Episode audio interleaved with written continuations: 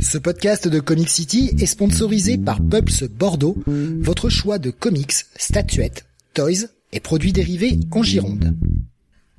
Ouvert du mardi au samedi de 11h à 19h et le lundi de 14h à 19h, toute l'équipe vous attend 56 rue du Loup ou sur la page Facebook du magasin.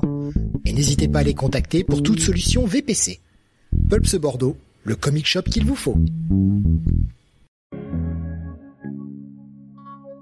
Bonsoir à tous et bienvenue sur le 657e numéro de Comics Weekly. Nous sommes aujourd'hui le jeudi 12 octobre 2023 et au sommaire de ce soir, les sorties comics VO de la semaine, avec notamment euh, bien chez DC euh, trois titres.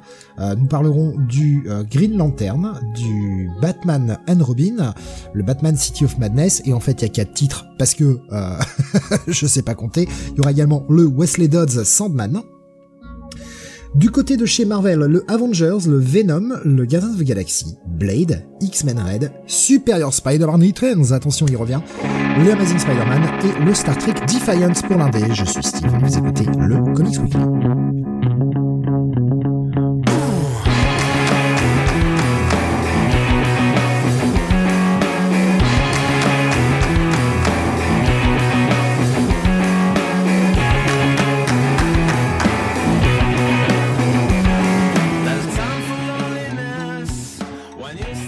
Avec moi ce soir pour vous parler des sorties de la semaine, Don Jonathan. Salut à tous. Et le, le programme qui est assez léger cette semaine, mon bon Jonathan. 12 reviews. Eh oui. Pas mal, hein 12 reviews, euh, mais euh, mais quand même euh, bah, des, des reviews intéressantes, hein, notamment évidemment Amazing Spider-Man. Je sais que tout le monde l'attendait, hein, le numéro 35 depuis depuis très longtemps. Hein, voilà. oui, oui, tout, le monde l'attendait, je pense. Ah oui, ah oui. Soyons, euh, soyons honnêtes. Bah écoute, euh, avec une cover euh, telle qu'elle, et vous verrez ça tout à l'heure, avec une telle cover, qui n'a pas envie d'aller lire ce comic bah, Il y a du travail hein, quand même, hein, chez Marvel. Hein. Euh, on va démarrer avec un petit peu de WhatsApp, euh, bien sûr, avant de commencer ces reviews. Et euh, on va commencer avec un WhatsApp eh ben, qui n'est malheureusement pas un WhatsApp très très agréable, bah, comme malheureusement on l'a fait un peu trop souvent ces derniers mois. On va parler eh bien d'un d'un créateur de comics qui vient de disparaître. On a appris le décès hier de Keith Giffen à l'âge de 70 ans. Euh, suite à une euh, suite à une attaque cardiaque. Euh, c'est une grosse perte parce que Keith Giffen c'est un mec qui était ultra prolifique, qui a écrit des dizaines voire des centaines de titres et qui a laissé une sacrée marque en fait sur l'industrie. Euh, on se rappelle évidemment de, bah, de sa Justice League International, qui a vraiment marqué les esprits. On se rappelle euh, bah, de ce qu'il a fait sur la Légion, notamment, dans les gros titres. C'est aussi lui qui est à l'initiative de la relance de l'univers cosmique chez Marvel en 2005, avec euh, Annihilation pour commencer, puis tout ce qui s'en est suivi, avec cette période qui était extrêmement faste, extrêmement intéressante. Euh, aussi euh, Bug notamment. Euh, il n'a pas bossé que chez les Big Two. Hein. Bon, il a fait aussi quelques petits trucs, notamment chez chez Wildstorm. Alors ça appartient à DC, hein, on le sait. Mais voilà, il a écrit un peu de Midnighter, un peu de The Authority par exemple, euh, alors la, série Lost Years, mais euh, voilà. Euh, du côté de Valiant, il avait écrit pas mal de titres quand la série, quand la, boîte était en train d'être prise par Acclaim, avec des titres écrits notamment pour Magnus Robot Fighter ou encore Solar Solar Man of the Atom, il va être un petit épisode et puis et puis aussi un petit run sur Exo Manowar des choses comme ça. Du côté de chez Image aussi, bossé en tandem avec euh, avec Eric Larsen sur la série dérivée de Savage Dragon Freak Force, qui était sympathique en plus comme euh, comme série. Euh, il avait écrit aussi Super Patriot, toujours dans l'univers dans l'univers de Savage Dragon. Des, des, choses comme ça, évidemment. Je vois Tommy qui nous disait était aussi chef d'orchestre pour 52, tout à fait, sur lequel il a également participé à la partie graphique, parce que oui, Keith Giffen n'était pas qu'un scénariste, c'était aussi un dessinateur. Euh, récemment, on l'avait vu euh, sur euh, Le vient de m'échapper, et merde. Qui, malheureusement n'était pas très bon en plus, et la série a été coupée très courte, puisque elle était censée être en 12, finalement, s'est retrouvée en 6 avec beaucoup de délais, parce qu'il y, a eu le Covid, il y a eu tout ça. Et ça ne me revient pas malheureusement. Euh... c'est terrible cette euh, cette mémoire en dents de scie là. Euh, ça me revient, ça me revenir. Euh... Inferior 5, merci Tommy, voilà c'est ça. Bon, ça c'était un poil moins bien, mais euh, c'était lui qui dessinait avec un style complètement différent. ouais ouais, le mec a écrit a écrit plein plein de trucs. Enfin, je pense que on a tous lu au moins un truc de Kiss Giffen un jour ou un autre, parce que le mec était le mec était là depuis longtemps quoi. qui était là depuis longtemps et était toujours actif, c'est surtout ça. Il y a des trucs qui te reviennent, Jonathan, j'imagine, euh, pour Kiss Giffen Bah, la Justice League internationale. Je pense que ça, on y pense tous. et, et puis tu me faisais remarquer euh, avant le début de l'émission euh, la relance de l'univers cosmique chez Marvel. Ah, et effectivement, avant, avant Dan Amnett et, et Andy Lanning, c'est Kiss Giffen qui a relancé tout ça. et je crois que les Gardiens de la Galaxie euh, on va dire dans leur version euh, moderne, euh, il me semble que ça vient de, de lui ou quelque ah, chose comme ça. Totalement, oui, oui, totalement l'initiative de tout ça, ouais. C'est ça qui est, c'est ça qui est dingue, quoi. Et il avait aussi écrit de la Doom Patrol, notamment avant, bah avant, avant Flashpoint. Avant Flashpoint, hein, mais le mec est passé sur plein de trucs, hein, plein, plein, plein, plein de trucs. C'est, c'est, c'est une grosse, grosse, grosse carrière, quoi. Euh, Tommy qui nous dit Giffen, c'était aussi un dessin carré très caractéristique avec un découpage de la page en gaufrier. Euh, oui, ben oui, oui, oui, un dessin, un dessin très particulier, euh, pas mal inspiré par Kirby sur ses débuts et puis qui a su trouver ses marques aussi. Pas mal de tandem avec euh, Dan Jurgens également, avec Dematteis, bien sûr, hein, son, son grand comparse. Euh, ouais, ça fait, ça fait bizarre, ça fait bizarre, ça fait chier. C'était un, un grand, c'est vraiment un grand et c'est vraiment, vraiment, vraiment dommage. Euh, avait 70 ans. C'est pas si vieux, quoi. Franchement, c'est pas si vieux. Ouais, non, puis 70 ans en plus, tu dis qu'il avait encore des belles années devant lui en comics, quoi. Peut-être pas au dessin, mais au scénario, il avait encore, je pense, de quoi, de quoi dire. Hein. Ouais, ouais, c'est clair. Je pense que le mec avait pas, avait pas, avait pas encore tout, tout dit, tout fait, donc euh, c'est, euh, c'est comme ça, c'est regrettable, mais euh, voilà. Puis euh, c'est vrai que on ne le cite pas, mais euh, c'est lui, Jamie Reyes, le nouveau eh Blue, Beetle moderne. C'est lui. Et qui qui a trouvé euh, sa place hein, finalement au fur et à mesure, sans sans pour autant rayer de la carte tête corde. Hein, donc bien sûr. Ouais. Bien sûr. Voilà, donc ben, un grand qui s'en va encore. Hein. Il... Ah, il y en a eu beaucoup cette année quand même, ça fait chier. De toute façon, on aura l'occasion de reparler de lui puisque, bah, ne serait-ce qu'à travers les Retro City, euh, on aura forcément des comics de Kiss Giffen à traiter parce qu'il y en a un paquet. Et, euh, et, on attend que ça ait 20 ans, mais bordel, on reviendra sur l'univers cosmique, donc euh, on sera obligé de reparler de Kiss Giffen à un moment ou à un autre. Euh, voilà, avant de passer à la à la suite du WhatsApp sur une note un peu plus euh, un peu plus comique, euh, enfin un peu plus comique en tout cas un peu moins morose, je voyais Tommy qui nous disait dans son WhatsApp commencer la lecture de la partie 7 de Jojo. le Steel Ball Run, j'en suis au tome 15 sur 24, ça fait un moment que je voulais, je voulais me taper un bon blockbuster. Voilà. Je, je, perso, je, je l'ai pas lu, donc je peux absolument pas réagir là-dessus.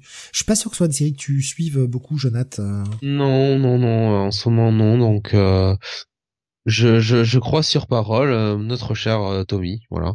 Ce serait peut-être plus bah, Sam, hein, du coup, qui pourrait, qui pourrait parler de ça.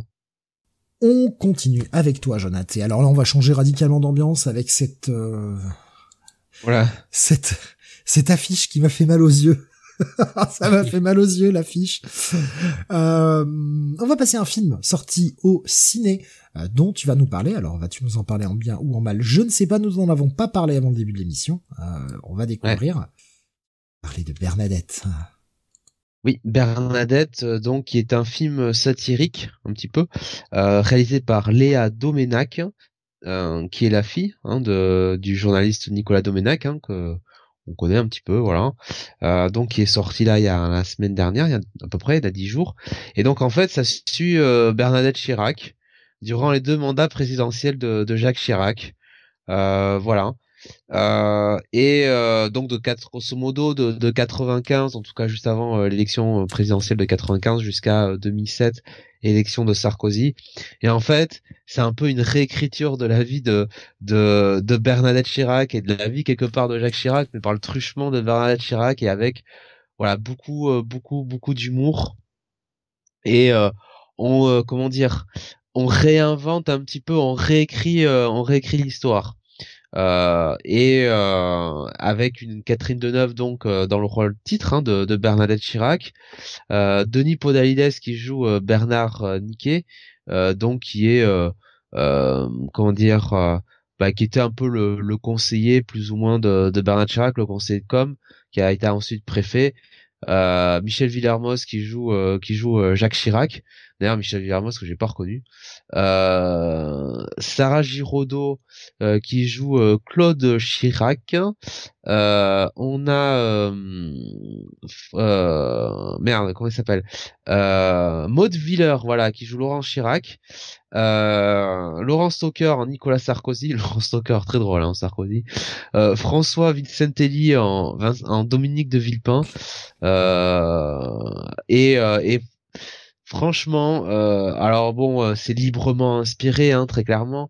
On, reprend quand même la trame générale hein, de cette époque-là. Euh, tu vois, par exemple, la, dissolution de l'Assemblée, toi, par exemple, de, de 80 97, mhm. qui était apparemment un, coup fumeux, fumeux, enfin fumant même de Dominique de Villepin. Ça allait être superbe, ça allait être formidable, ça allait couper l'herbe sous le pied de, de la gauche. Bref. Et, et, et, en fait, il, il, il, on revoit tous ces événements-là avec euh, eh ben, la vision un peu de Bernadette Chirac, quoi. Euh, et, euh, et Bernadette Chirac euh, interprétée quand même, quand même de très très belle manière par Catherine Deneuve, à qui je pense le, rôle d'une d'une femme un peu un peu cassante, caustique. un peu un peu sarcastique trash talkeuse ça ça convient bien voilà et et oui, c'est drôle, franchement, c'est drôle. Alors il y a des moments, euh, il y a des moments un peu d'émotion, notamment avec la, fille hein, de, de Bernard Chirac, Laurence Chirac, qui on le sait était anorexique. Euh, donc il y a, voilà, il y a des bonnes discussions là-dessus. Euh, c'est vrai que tous les, enfin Bernard Chirac, enfin Catherine Bernard Chirac, ça marche super bien. Michel Villermoz, il fait un super Chirac franchement. Laurent Stoker, ça frise un peu la, tu vois, la, la, caricature sur Sarkozy, mais il y a l'éthique, il y a, y a l'intonation, c'est le Monsieur Chirac, hein, tu vois, ça marche, ça marche très bien. François Vincentelli, euh, qui, qui qu'on connaît beaucoup, enfin vous connaissez forcément son visage, il a joué dans des séries, il joue beaucoup de théâtre. En De Villepin, ça, ça marche à feu de dieu. voilà. Euh, mais euh, il y a Barbara Schulz aussi qui est là toujours un plaisir notre Barbara Schulz me concernant. Euh, mais euh, après, la critique que je pourrais faire, c'est que euh, d'un côté, il réécrit ça de manière un peu sarcastique, tu vois, comme si bon, on, te présentait presque les Guignols ou le grand, le, vrai journal, enfin, tu vois, ce genre d'un peu de trucs comme ça. Mais j'ai envie de dire que finalement, ça reste un peu trop, trop scolaire. tu vois, ça, ça, ça ne réécrit pas l'histoire tu vois ce que je veux dire? On reste dans les clous de euh, bah finalement euh, ce qui s'est réellement passé. Donc euh, on, oscille quelque part entre la satire et, et en fait bon le, le biopic quoi. Et je pense que ça aurait peut-être été ça aurait peut-être été encore mieux d'aller complètement sur la satire quoi, pas faire d'entre deux et d'aller vraiment à fond dans la, la grosse déconnade.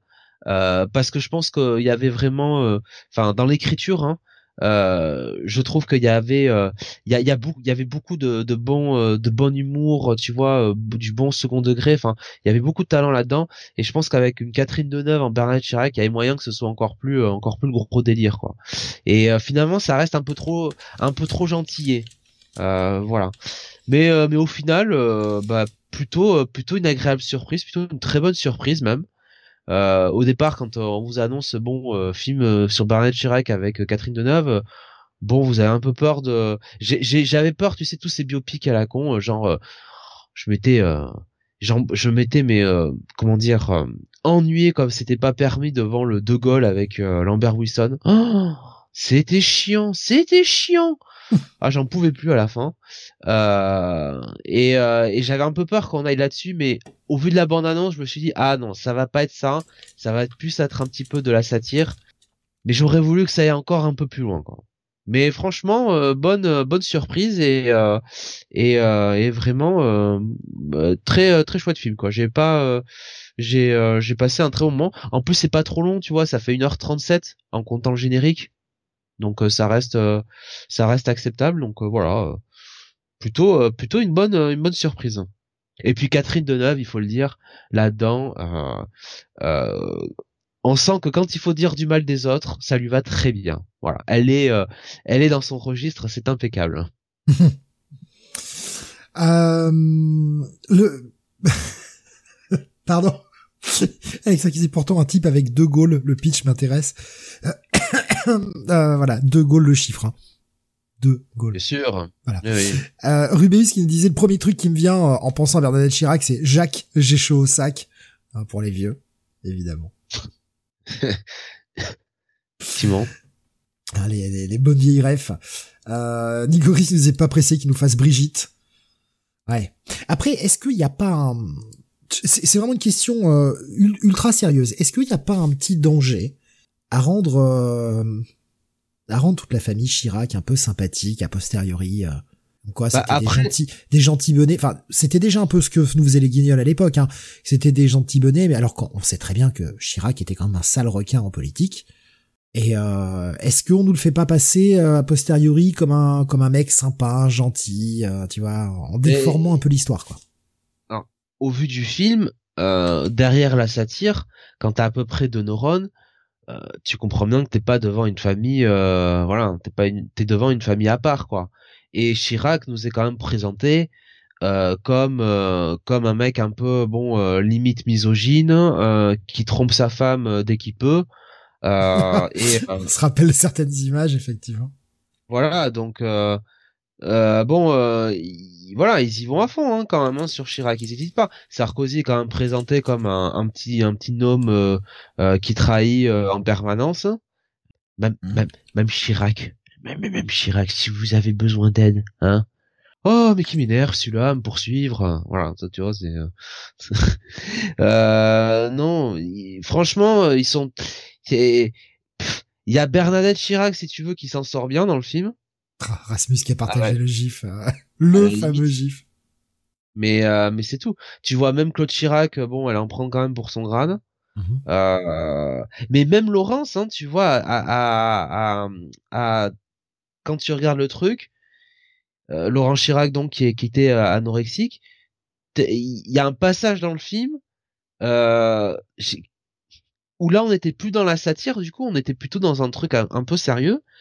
Et, euh, et j'ai trouvé ça, euh, je, je sais pas, j'ai trouvé ça, c'est comment dire, c'est un passage en fait où effectivement euh, ça présentait un peu la, la détresse un peu de, de, de, Bernadette Chirac, sa difficulté en tant que mère de gérer ça, mais ça présentait aussi Laurent Chirac un peu comme euh, ouais comme une euh, je sais pas une enfant gâtée, pas une enfant gâtée, mais quelqu'un qui qui a pas la ouais un peu jalouse qui pas reconnaissante et choses comme ça. Et, j'ai je trouvais l'écriture hyper euh, hyper dure pour Laurent Chirac et euh, et un peu si tu veux un peu un peu facile quoi tu vois. Un peu un peu tarte à la crème.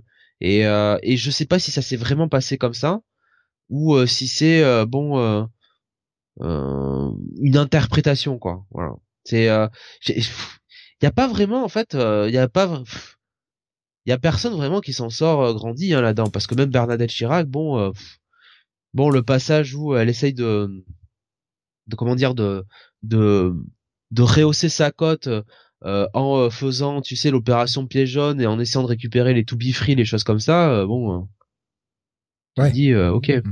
Ouais bah ça les pièces jaunes ouais sacré gros coup de com hein, pour se rendre sympathique hein. voilà.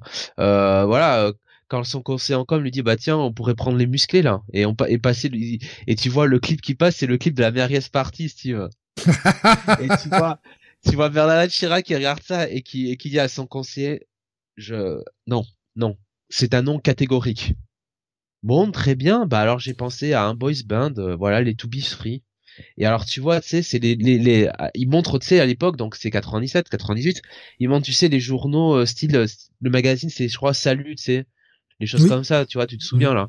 Ah et en oui, fait, oui, je m'en rappelle. tu vois, euh, tu, tu l'as acheté tous les mois évidemment. Et en fait, c'était les, tu voyais les photos des to be free, tu sais, euh, genre torse, torse, nu quoi, tu vois, euh, euh, avec le corps un peu, un peu, un peu humide, hein, évidemment. Euh, et euh, tu vois la, la photo de Philippe Nikolic, torse poil comme ça, et t'as Bernard Chirac qui fait, ah, il est pas mal lui. Ah, ouais, ouais. Ah, je veux bien, ouais. Après, tu me diras, quand tu viens de voir le clip de la Mergas Party, forcément, euh, tout te paraît, euh, tout te paraît Ouais, disons que je hein. pense que je pense qu'elle a eu la réflexion de il est pas mal lui après avoir entendu la merguez partie, ça l'a excité un peu, je pense. Bah, c'est-à-dire que Framboisier, bon, euh, et puis surtout Eric, parce que t'as le passage, en plus, il nous montre bien le passage d'Eric où il fait, euh, il y a de la, la- Oh la vache, oh putain, ça c'est violent quoi. voilà, ouais. J'ai vu ça, j'ai bien, j'ai bien pété de rire. Et puis, Non, et mais- puis tu vois vraiment. Non mais le yodel, le yodel dans les dans les musclés, moi ça m'a toujours tué. J'ai fait mais c'est pas possible. Quoi. C'est oh là, fallait Et que tu- tu le et mettes tu- à chaque chanson. Tu sais c'est comme euh, c'est comme Disturbed qui qui peut pas s'empêcher de faire des petits euh, tu vois tout le temps. C'est c'est ce genre de truc là. Oui, c'est Et en fait, tu vois- tu le, tu vois le visage consterné de Bernadette Chirac. hein. Alors bon, euh, Catherine Deneuve n'a pas besoin de ça pour faire un visage, euh, un, un, un visage comme ça, mais là, là, là, alors là, vraiment, euh, il y a dans la. Ah, là, je peux te dire, euh, elle en avait pour euh, pour son pour son argent. Donc euh, bon, mais euh, mais sur pour venir à ta discussion sur Chirac, ouais, franchement, euh, c'est pas, euh, j'ai pas l'impression qu'il y a une perso- séance, quoi. Perso, moi, ça ne me gêne pas parce que j'ai connu ces années-là. Je me suis fait une idée, euh, même si les Guignols l'ont rendu très sympathique, etc. J'ai pas oublié qui était Chirac. C'est juste que j'imagine que pour des gens qui l'ont pas forcément connu ou qui n'étaient pas forcément euh, en âge de bien capter tout ce qui se passait niveau politique à cette époque-là, est-ce que ça enverrait pas une fausse image? C'était vraiment une interrogation. Après, c'est peut-être le but du film aussi, hein, je- j'en sais rien. Mais euh, voilà, c'est c'est la question que je me posais vraiment. euh, Et il y a, très, il y a très quand même candidement quoi. il revient sur l'affaire des des- dedans ça parle de l'affaire des HLM de Paris hein, et que euh, bah justement euh, bon euh, euh, le jour où Chirac n'est plus président euh, ils vont probablement aller en tôle quoi euh, euh, les, le, le couple Chirac donc euh, bon ils ils parlent quand même euh, ils parlent quand même de ces choses là quoi tu vois ils ont pas mis ça sous le tapis quoi Nico Chris qui nous partage le, le fameux You want me to go back to my plane and go back in France? Moi, à chaque fois, ça, ça me tue, quoi. Euh, Maître Fabien qui nous disait, pour avoir connu les, les années Chirac, je me dis que c'était malgré tout le dernier bon président, malgré la dissolution et certaines casseroles. C'est dire le niveau Oh. des successeurs. C'était le dernier président avec euh, ce côté président, c'est-à-dire qui s'occupe assez peu de l'intérieur et qui est là pour s'occuper de l'extérieur, en laissant la politique a- intérieure gérée par le premier ministre. ce qu'on lui a reproché du reste hein? Oui, mais euh, à la base, C'est le rôle du président. Le, le président, il s'occupe pas forcément beaucoup de l'intérieur, il doit pas s'occuper de l'intérieur. C'est justement pour ça qu'il a un premier Enfin, ministre. euh, quand t'as des émeutes de banlieue, euh, quand t'as le CPE, toutes ces merdes là, au bout d'un moment, t'as quand même le président. Le président a quand même le droit aussi de, de gérer ce qui se passe dans Ah, son pays. bien hein. sûr, il, il ne, il ne, il n'a pas interdiction de, de gérer, mais son rôle, c'est plutôt euh, la diplomatie et gérer l'extérieur, ce que Chirac savait faire euh, à merveille. Hein. Ça, par contre, Ah euh, bah lui, il a bien compris. Hein. Lui, il a bien compris. Il a bien branluchonné à droite à gauche. Hein. Ça c'est clair. Hein. Il était tranquille. Non, mais par contre, il y a un truc j'ai- dans les séquences un peu comiques, enfin, c'est un peu culte. Est-ce que tu te souviens de la séquence où Chirac, alors ça devait être avant qu'il est président ou un peu après, je sais plus. Tu sais, il visite un peu euh, cette espèce de, de, enfin de, des paysans, c'est à la campagne comme ça. Il arrive, il fait, euh, c'est bien, hein, mais c'est loin. Tu sais, il répète toujours, Ah, tu sais ça. là. c'est beau, mais c'est loin, oui. Ah, le fameux c'est beau, mais c'est loin. Et alors, ils refont ça, ils refont ça, mais pas exactement dans le même contexte. C'est-à-dire qu'ils rentrent dans une espèce, tu sais, de, je sais pas, de salle, euh, euh, tu sais, euh, pour un meeting ou euh, pour des élections comme ça, et il voit les gens et il fait, ah, c'est bien, hein, hein, tu vois, toi, le même truc, quoi. Ouais, ouais. Je vois, je vois bah, Maître Phobia qui disait un président avec une vision à long terme, et oui, un président respectant la Constitution, étant le méga VRP de la France, et surtout avec Bocassa, ouais. Eh oui, hein. Oh, mais de toute façon, il y avait des affaires au cul, hein, de toute façon. Et Alexin qui dit Chirac, politiquement, c'est pas ma cam, mais tu devais bien t'amuser avec lui. Mais je, je suis entièrement d'accord, effectivement, politiquement, c'est pas ma cam non plus. Euh, mais je, je, Bernadette s'amusait pas beaucoup, par contre. je, Hein. je suis assez, je suis assez d'accord avec cette idée de c'était le dernier grand président français. Après, on en pense qu'on en veut politiquement. En termes de fonction, je suis assez d'accord avec ça. Parce que derrière, on a eu quoi? On a eu Sarkozy. on a eu Hollande. Non mais non, mais la vérité, non plus. Et puis alors, euh, on parle même pas de l'actuel parce que je vais m'énerver très vite là.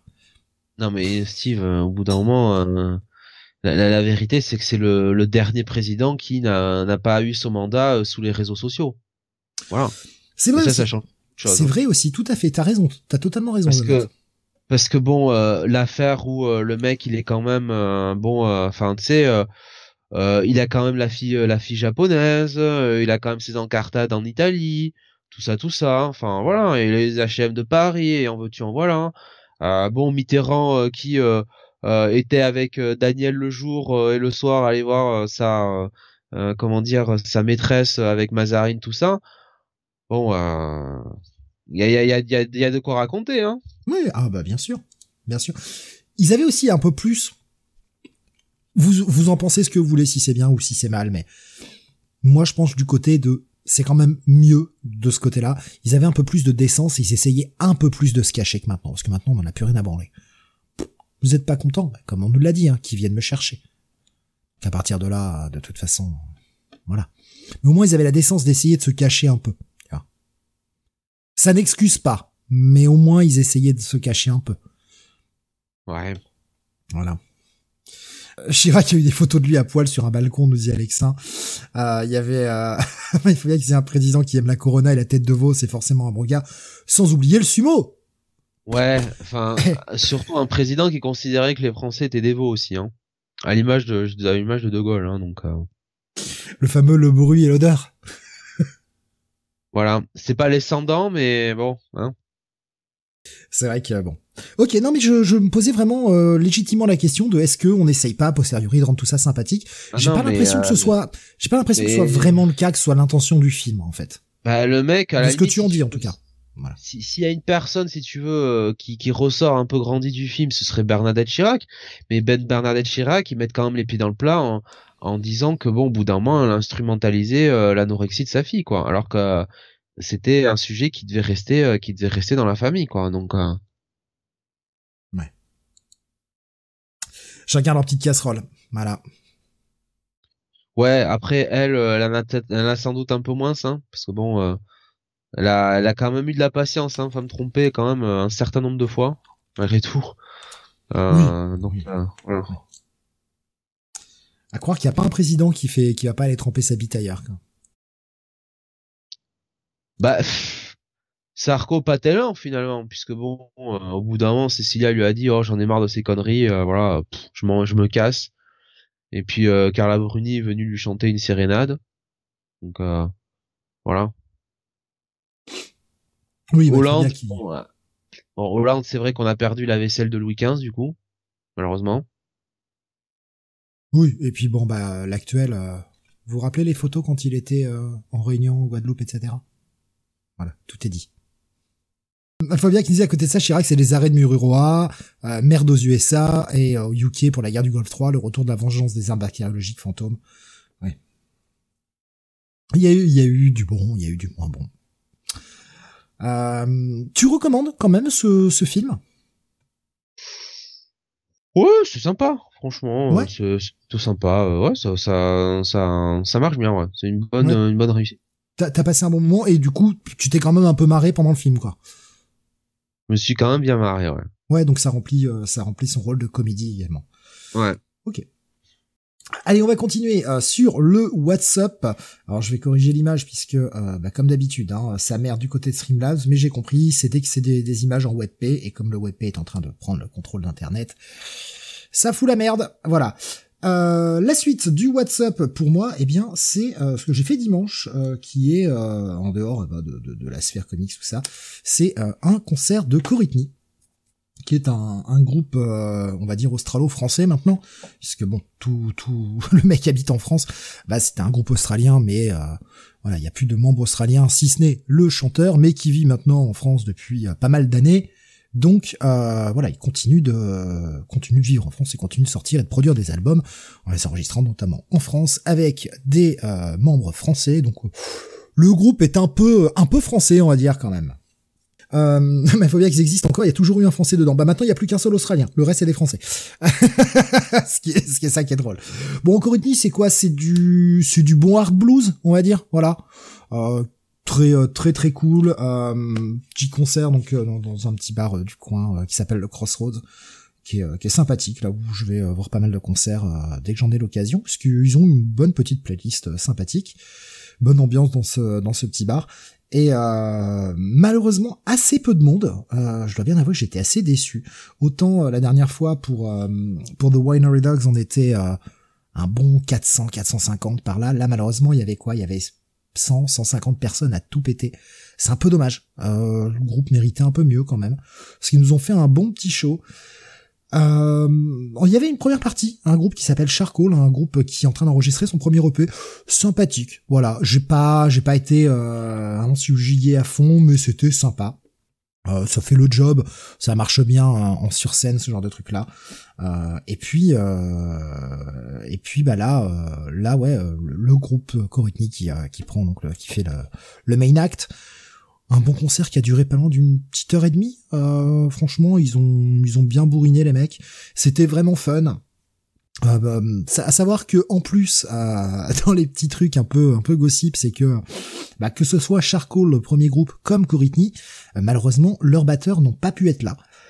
Et euh, eh bien au pied levé le batteur que vous voyez sur le sur l'image eh c'est un batteur qui un batteur de session qui a pris au pied levé qui a joué pour les deux groupes. Et le mec une machine quoi. Le mec ne connaissait pas les morceaux il a regardé rapidement les partoches et il nous a fait le truc et ça passe comme si de rien n'était quoi Franchement, sacré batteur qui a enchaîné euh, les, deux euh, les deux concerts. C'était nickel. Non, franchement, super cool. En plus, les mecs hyper accessibles. Après, euh, tu vas discuter avec eux.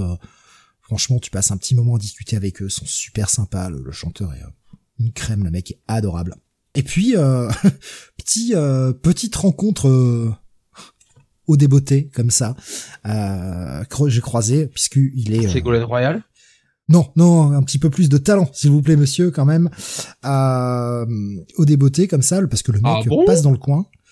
Euh, eh bien, Nono Criff, guitariste de Trust, euh, qui était là, qui, qui, habite dans le coin, qui vient voir les concerts, etc. Donc, euh, qui, est passé. Euh.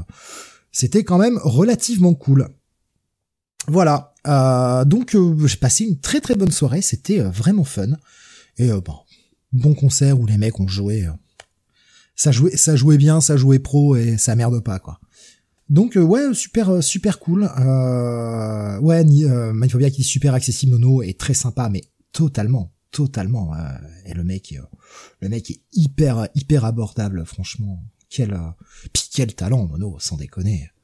Waouh, le mec a joué, le mec a joué quand même, bah, que ce soit dans Trust, mais il a aussi joué avec sur des tournées avec avec des mecs comme Johnny et tout. Enfin, t'es pas guitariste. On, pense qu'on veut de la musique de Johnny Hallyday, mais t'es pas guitariste de Johnny Hallyday euh, quand t'as pas de talent, quoi. Faut quand même un mec assure, quoi. Donc euh, non, non, franchement, euh, vraiment, vraiment très, très sympa. Euh, pas un Nico... qui avait été guitariste de, de Johnny? Peut-être, ouais. Peut-être, ouais, c'est possible. Rémi, Rémi, peut-être? C'est possible. Je, je t'avoue là, je, là, je, je sais pas du tout. Je voudrais pas dire de bêtises, mais c'est peut-être tout à fait possible. Rasmus il demande si ça ressemble à du Carpenter Brut. Non, mais Carpenter Brut, c'est de la grosse merde. Arrêtez avec ce groupe, c'est de la chiasse. C'est pas possible, c'est de la grosse merde Carpenter Brut. Par pitié, quoi. Ça n'a rien à foutre là, quoi. Euh, Nico Chris qui dit dommage dans le hard blues la batterie est trop souvent euh, trop simple et prévisible. Ouais. Après effectivement c'était euh, bah, le mec le mec en plus qui connaît pas les morceaux a joué euh, a joué assez simplement mais il nous a quand même targué de petits de petits fils etc. le mec avait le coup quoi. Le mec avait le coup. Je vois alors qui nous disait euh, euh, qui a été voir euh, Blink 182 euh, lundi soir. Ouais. Oh, c'est sympa. C'est sympa, Blink 182. C'est euh, voilà. du pop punk bien cool, voilà. C'est comme Kyo. Ah bah Blink 182 tous les jours. tous les jours. Tous les jours. Tu voudrais pas tu voudrais pas qu'on te chante une dernière danse? Ah non, non, non, Tu veux pas, tu veux pas une dernière Je veux pas de dernière danse et je veux même, je, veux même pas de première danse, tu vois. Tu veux pas parcourir le chemin? Ah non, mais putain, tu veux, pas, tu veux pas souffrir en silence un peu? Ça, souffrir en silence, je le fais. Je le fais tous les jours. Quand j'allume la radio, par exemple. Non mais ouais voilà, c'est c'est vraiment très cool et euh, si vous avez l'occasion, enfin jetez une oreille, c'est vraiment un truc qui passe super bien. Notamment euh, ce, genre de hard blues, euh, ce genre de rock un peu on va dire légèrement saturé mais voilà, c'est franchement très audible pour Coritney, c'est typiquement le genre de musique à écouter en bagnole quoi. T'écoutes quand t'es en bagnole que tu fais un trajet, ça passe super bien. C'est le genre de morceau que t'écoutes sur la route la route 66, tu vois. Ça fonctionne super bien. Donc voilà, si vous avez l'occasion, je vous euh, conseille fortement, euh, et puis notamment leur dernier album Long Overdue, qui est, euh, qui est très très très sympa. Euh, Laure qui nous disait très cool le concert de, de 182, Blink 182, nouvel album promet, l'adolescence, l'adolescente en moi était ravie et nostalgique. Mais c'est ça, ah. mais c'est mais c'est ah comme des groupes comme Offspring qui, qui qui jouent encore, qui tournent encore, ils jouent pas mal sur l'aspect nostalgique je suis pas certain que des groupes comme ça aujourd'hui aient vraiment un nouveau public. Bah, tu sais, c'est dur de toute façon aujourd'hui avec l'état de, de l'industrie musicale euh, euh, d'aller chercher un nouveau public, hein, quoi qu'il arrive. Hein, donc euh, bon, déjà, déjà qu'ils continuent à tourner, à faire, à faire un peu leur business, à avoir un public, c'est déjà ça. Hein. Ouais, mais de toute façon, la plupart des groupes aujourd'hui, on sait très bien qu'ils perdent de l'argent à sortir des albums ce qui leur font, ce qui les font bouffer, ce qui les font manger, euh, vraiment euh, gagner un peu de thunes, c'est euh, les concerts et, surtout le merch. Parce que même les concerts, quand t'es un petit groupe, partir en tournée, ça te coûte plus de thunes que ça t'en rapporte. Ça a payé le promoteur, ça a payé les salles et tout, et toi, tu, tu bouffes que dalle, quoi. Faut vendre un peu de merch au concert. C'est ça qui est dingue, quoi. Ah, Nico Chris disait Pantera, le comeback live. Ouais, bien sûr, avec Zach Wild, qui remplace Dimebag Darrell. Je sais pas trop ce que ça vaut. Ah, alors qu'il me dit le merch à 60 dollars. Ah, niquez-vous. Ah, bah ça va, 60 dollars, ils sont, ils sont la fourchette haute, ouais. Parce qu'aujourd'hui, t'as pas un t-shirt qui a moins de 40 balles. On dit compte 40 balles un t-shirt. T'es mieux rendu à aller acheter un t-shirt blanc chez Kiabi et, et, et faire le logo euh, Blink 190, ça, euh, au marqueur, hein. Non, mais tu, tu sais, t'achètes, euh, t'achètes ça en supermarché maintenant, des, tu sais, des trucs transfert tu te fais, tu t'imprimes ça sur un truc transfert et tu te le fais toi-même avec ton fer à repasser. Ça marche tout pareil. Hein. mais ouais, non, mais c'est ça. Et alors qu'il nous disait, pour avoir fait plus de 25 concerts cette année, t'as rien en dessous de 45 dollars ou 45 euros. Mais ouais, c'est ça. Le, le, et pourquoi ils ont augmenté les prix, si vous suivez un peu, c'est que euh, il y a pas mal. Alors c'est plus aux États-Unis qu'en Europe, mais ça touche un peu l'Europe aussi. La plupart des promoteurs aujourd'hui qui les font tourner dans les salles, prennent une part sur le merch. Vous vous rendez compte à quel point c'est scandaleux? Les salles prennent une part sur le merch qui est vendu. Les mecs sont déjà payés. La, salle est payée par les groupes qui viennent jouer, et les mecs te piquent une part de ton merch. Donc ils sont obligés de, ils sont obligés d'augmenter les prix pour rentrer dans leurs frais. Il y a plein de groupes en ce moment, ça fait scandale, il y a plein de groupes qui annulent leur tournée, qui refusent de tourner maintenant, parce que ça devient, ça devient n'importe quoi on est, enfin, ça, devient fou quand on voit que maintenant, là, dans la, majorité des salles, hein, depuis qu'on appelle, depuis que les salles ont été achetées par des groupes privés, la majorité des places, c'est quoi, 70, 80 balles? Vous vous rendez compte, 80 balles une place de concert? Mal placé, hein les, premiers prix, ça. Enfin, vraiment, ça arrive à des prix délirants. Et on se demande pourquoi le monde de la musique se casse la gueule et que les mecs gagnent plus rien. Bah oui. Donc euh, non, non, franchement, c'est... Euh... Bah, il faudrait ressortir des tubes comme Paris Latino, Steve. Ouais, je suis pas sûr que ça sauve le monde de la musique, moi, ça, tu vois. Non, mais, mais le problème, c'est que c'est partout. Hein, c'est pas que pour le métal, c'est pour plein de petits groupes, quels que soient les styles, quels que soient les styles de Zik, c'est la même chose. Franchement, euh, c'est c'est euh, c'est horrible, c'est horrible. Vraiment, le, monde de la musique est il vit, mal en ce moment. Ça va vraiment mal et euh, faudrait vraiment que ça se reprenne. Alors, il y a quelques petites avancées. Je sais plus quelle plateforme de streaming. Je sais plus si c'est Deezer. Je crois que c'est Deezer qui a décidé de rémunérer un petit peu plus les artistes. Euh, et notamment parce qu'il y a aussi beaucoup de dérives. Vous savez que les, les artistes sont euh, sont rémunérés euh, au nombre de d'écoutes et il y a beaucoup de faux groupes qui mettent du bruit blanc en fait euh, pour que les gens s'endorment, etc. Et les mecs touchent des royalties avec juste du un son de vent, un son de rien en fait. Ils ont rien composé, ils mettent ça et ça parasite et ça bouffe de la bande passante, ça bouffe de tout. Et les mecs touchent de l'argent pour mettre du vide. Et euh, ça y est, les plateformes commencent enfin à se rendre compte un peu de ce problème et vont rémunérer un petit peu mieux les artistes et moins ce genre de, de, de trucs-là. C'est tant mieux en fait, un moment, mais euh, on va pas rémunérer au même niveau des gens qui mettent un bruit de vent pendant 8 heures et des gens qui se sont fait chier à, écrire de la musique, quoi, et à la jouer. c'est pas normal. Bon bon, le, le, monde de la musique est malade et j'espère vraiment, vraiment, vraiment que ça va se reprendre parce que parce que merde, enfin moi perso, je, je, n'envisage pas un monde sans Zik quoi. Ça me paraît, euh, ça me paraît invivable. Après chacun trouve ses, euh, ses exutoires où il le souhaite, hein, mais euh, moi pour moi un monde sans Zik c'est c'est pas possible. Un monde sans nouvelles Zik parce qu'on pourra toujours écouter les anciens trucs, mais j'aime bien aller découvrir des nouvelles choses quoi. Et ouais, ça me paraît, ça me paraît assez invivable. Donc voilà. Moi en tout cas, il reste des groupes à aller voir en concert et franchement c'est c'est cool le concert, ça reste aussi un moyen de découvrir les groupes d'une autre façon. Des fois on a des bonnes surprises, des fois on a des, surprises horribles aussi. Hein. Tu t'aperçois qu'un groupe c'est pas vraiment joué en live et là tu fais ah, je préfère l'album. Et puis il y a des fois tu, tu vois des mecs euh, qui ont un talent fou et euh, qui sont pas là par hasard quoi. Bref, euh, voilà, j'ai passé une super soirée dimanche, ça m'a vraiment fait du bien parce que j'en avais bien besoin en ce moment. Donc euh, un, vrai bon petit moment. Voilà, j'étais avec mon frère, ma belle-sœur, on a passé une très très bonne soirée et euh, on s'est bien éclaté. Donc c'était vraiment vraiment cool. Euh, allez, on va passer aux reviews maintenant, les reviews de la semaine. Quand même, il est temps que nous démarrions avec nos, nos 12 petites reviews.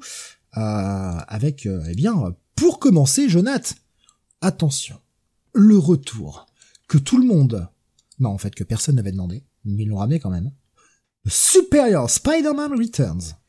Oh. Oui. Scénarisé par euh, Dan Slott. Euh, alors on nous annonce un script de, de Christophe Gage, bon, euh, apparemment, mais c'est une histoire de Dan Slott. On a euh, Marc Bagley, Ryan Stegman, Umberto Ramos et Giuseppe Camuncoli au dessin avec une colorisation d'Edgar Delgado, donc euh, plutôt euh, plutôt une bonne équipe. Et euh, on va se positionner bah, sur le temps le temps présent, donc après le l'arc, donc souvenez-vous dans Amazing Spider-Man autour du Docteur Octopus, et donc Octopus qui essayait un petit peu de de refaire devenir fou Norman Osborn. Bah, finalement était parti et et il avait décidé de prendre bah, des de faire un choix radical un choix supérieur, n'est-ce pas? Euh, et on le suit là, euh, donc après cet arc-là, euh, il retourne un petit peu dans son son ancien repère. Et, et à partir de là, en fait, bah, Dan va nous narrer un petit peu donc nous rappeler les événements qui ont qui ont conduit euh, Octopus à devenir le supérieur Spider-Man. Et il va nous raconter une histoire euh, qui s'est passée euh, quelques années auparavant quand il était supérieur Spider-Man. on va on va découvrir en gros un Octopus qui bah, va essayer de créer une espèce de nouvelle énergie subatomique, enfin voilà hein, le gros délire habituel. Et il va embaucher quelqu'un donc à l'université de l'Empire State University, il va embaucher quelqu'un pour l'aider. Euh, et euh, donc ce quelqu'un, c'est une certaine Estrella Lopez. Et euh, tous les deux bah, vont bosser, vont bosser sur ce projet-là avec bah, le côté très très condescendant, hein, bien sûr, de ce cher Otto. donc on va avoir notamment quand même une baston à coup de mecha entre les forces de, de Spider-Man Octopus du Super Spider-Man contre l'AIM. donc un joyeux bordel ce qui va permettre à Octopus de récupérer la source d'énergie euh, dont il a besoin. Euh, et euh, à partir de là bah il va il va mettre en place un truc. Alors il va utiliser une idée d'Estrella mais en gros il va s'en approprier tout le mérite bien sûr parce que Docteur Octopus. Et en fait bah Estrella va pas être très d'accord ça va entraîner quelque chose et euh, et à partir de là bah euh, finalement euh, on va reboucler sur le temps présent et on va se rendre compte que évidemment l'un des péchés du passé du d'Octopus à l'époque où il était Super Spider-Man va venir le le le hanter et peut-être pas simplement lui dans le temps présent. Donc on est finalement sur un titre au départ où je me disais punaise ils vont pas nous faire si tu veux un truc à la on appelle ça euh, tu sais un espèce de euh, je vais pas dire invoitif mais euh, une espèce d'histoire où on va se placer dans un flashback pour raconter un petit peu une autre histoire avec le Super Spider-Man. Mais non, en fait, c'est un flashback qu'ils font pour présenter un petit peu ce que sera l'arc donc donc il va démarrer dans The Next dans dans The Super Spider-Man numéro 1 et et en fait un arc qui sera directement dans le temps présent de l'univers Marvel quoi. Euh, donc au final, écoute, de toute façon, Dan Slott, la seule chose qu'il a fait de bien sur l'arc, sur sur Spider-Man, bah grosso modo, à part Big Time, euh, c'était euh, Super Spider-Man. Ça, il maîtrisait très bien le personnage d'Octopus condescendant. Euh, ça ne change pas. Donc on retrouve un petit peu ce qu'on a aimé avec avec le personnage du Super Spider-Man. Voilà, donc c'est plutôt très bien dessiné. Il y a quand même une équipe de qualité au niveau du dessin. Franchement, ça c'est lire. Ça, aurait pu être pire que ça. Mais après, bon, objectivement, c'est pas indispensable non plus.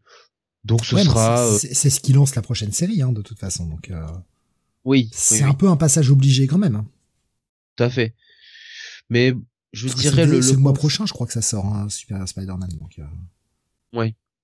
Mais voilà, donc c'est euh, c'est euh, pas indispensable non plus. Donc euh, pour moi, c'est si tu veux, c'est un bon check-it. Voilà, c'est un check-it plus. Je peux pas mettre non plus un bail quoi. D'accord. Ok. Tu iras quand même sur la série régulière? Euh, je crois que malheureusement, je suis en train d'aller sur tous les titres Spider-Man de toute façon, donc euh, j'irai probablement sur celui-là aussi. T'essayes de t'espères t'espères voir un titre qui vaut le coup un jour, c'est ça? Mais ça, je sais qu'il va arriver de toute façon. C'est évidemment euh, Spider-Boy numéro 1, donc je m'inquiète pas. Ah ouais, mais ça, moi, j'y vais pas. Hein. En fait, enfin, c'est pas possible, quoi. Non, enfin, je veux ah, dire, le, le, personnage de Spider-Boy, enfin, j'y vois aucun intérêt. Ils nous ont dévoilé qui c'est, etc. Ils nous ont dévoilé vite fait son histoire. Ben, en fait, je m'en fous. Non, ça m'intéresse pas. Tu vas y aller. Tu vas y aller, Steven. Tu vas y aller avec moi, gentiment. On va se prendre par la main. Voilà, on va, on va, on va faire comme dans le Magicien d'Oz, là. Voilà, et on va aller tous les deux euh, lire Spider-Boy. Voilà, et on en dira le plus grand bien. Non, non, je, je pense pas parce que, enfin, en plus, je crois que c'est même pas, c'est Dan Slott qui l'écrit ou pas, je sais même plus. Si c'est lui vraiment. J'ai un gros doute, ah, tu vois. C'est Dan Slott, hein, puisque c'est lui qui l'a introduit. Euh, il y avait deux séries qui se lançaient. Il y avait cette série Superior Spider-Man et il y avait cette série Spider-Boy. Et je crois qu'il était, il y a une des deux sur laquelle il n'était pas. Je, ne sais plus laquelle. C'est Dan, Dan Slott, hein, je te confirme. Hein. C'est Dan Slott, ok, ouais, bon bah. Euh, Tommy qui nous dit Marvel rend nous le Spider-Boy de l'univers amalgame. Ouais, à la rigueur, à la rigueur. Pourquoi pas. Alors, mais c'est, je suis pas, je, enfin, je, je, je, je suis pas certain de la portée du personnage. Je vois pas ce que ça peut amener, même à l'univers de Spider-Man, vraiment. Je comprends pas ce que, ce que ça peut emmener. Ouais, ouais. Franchement, et, et pourtant, euh, ça me tente pas du tout, mais je crois que le, le, titre, le seul titre Spider-Man que je serais presque prêt à lire, c'est le Spine Tingling Spider-Man.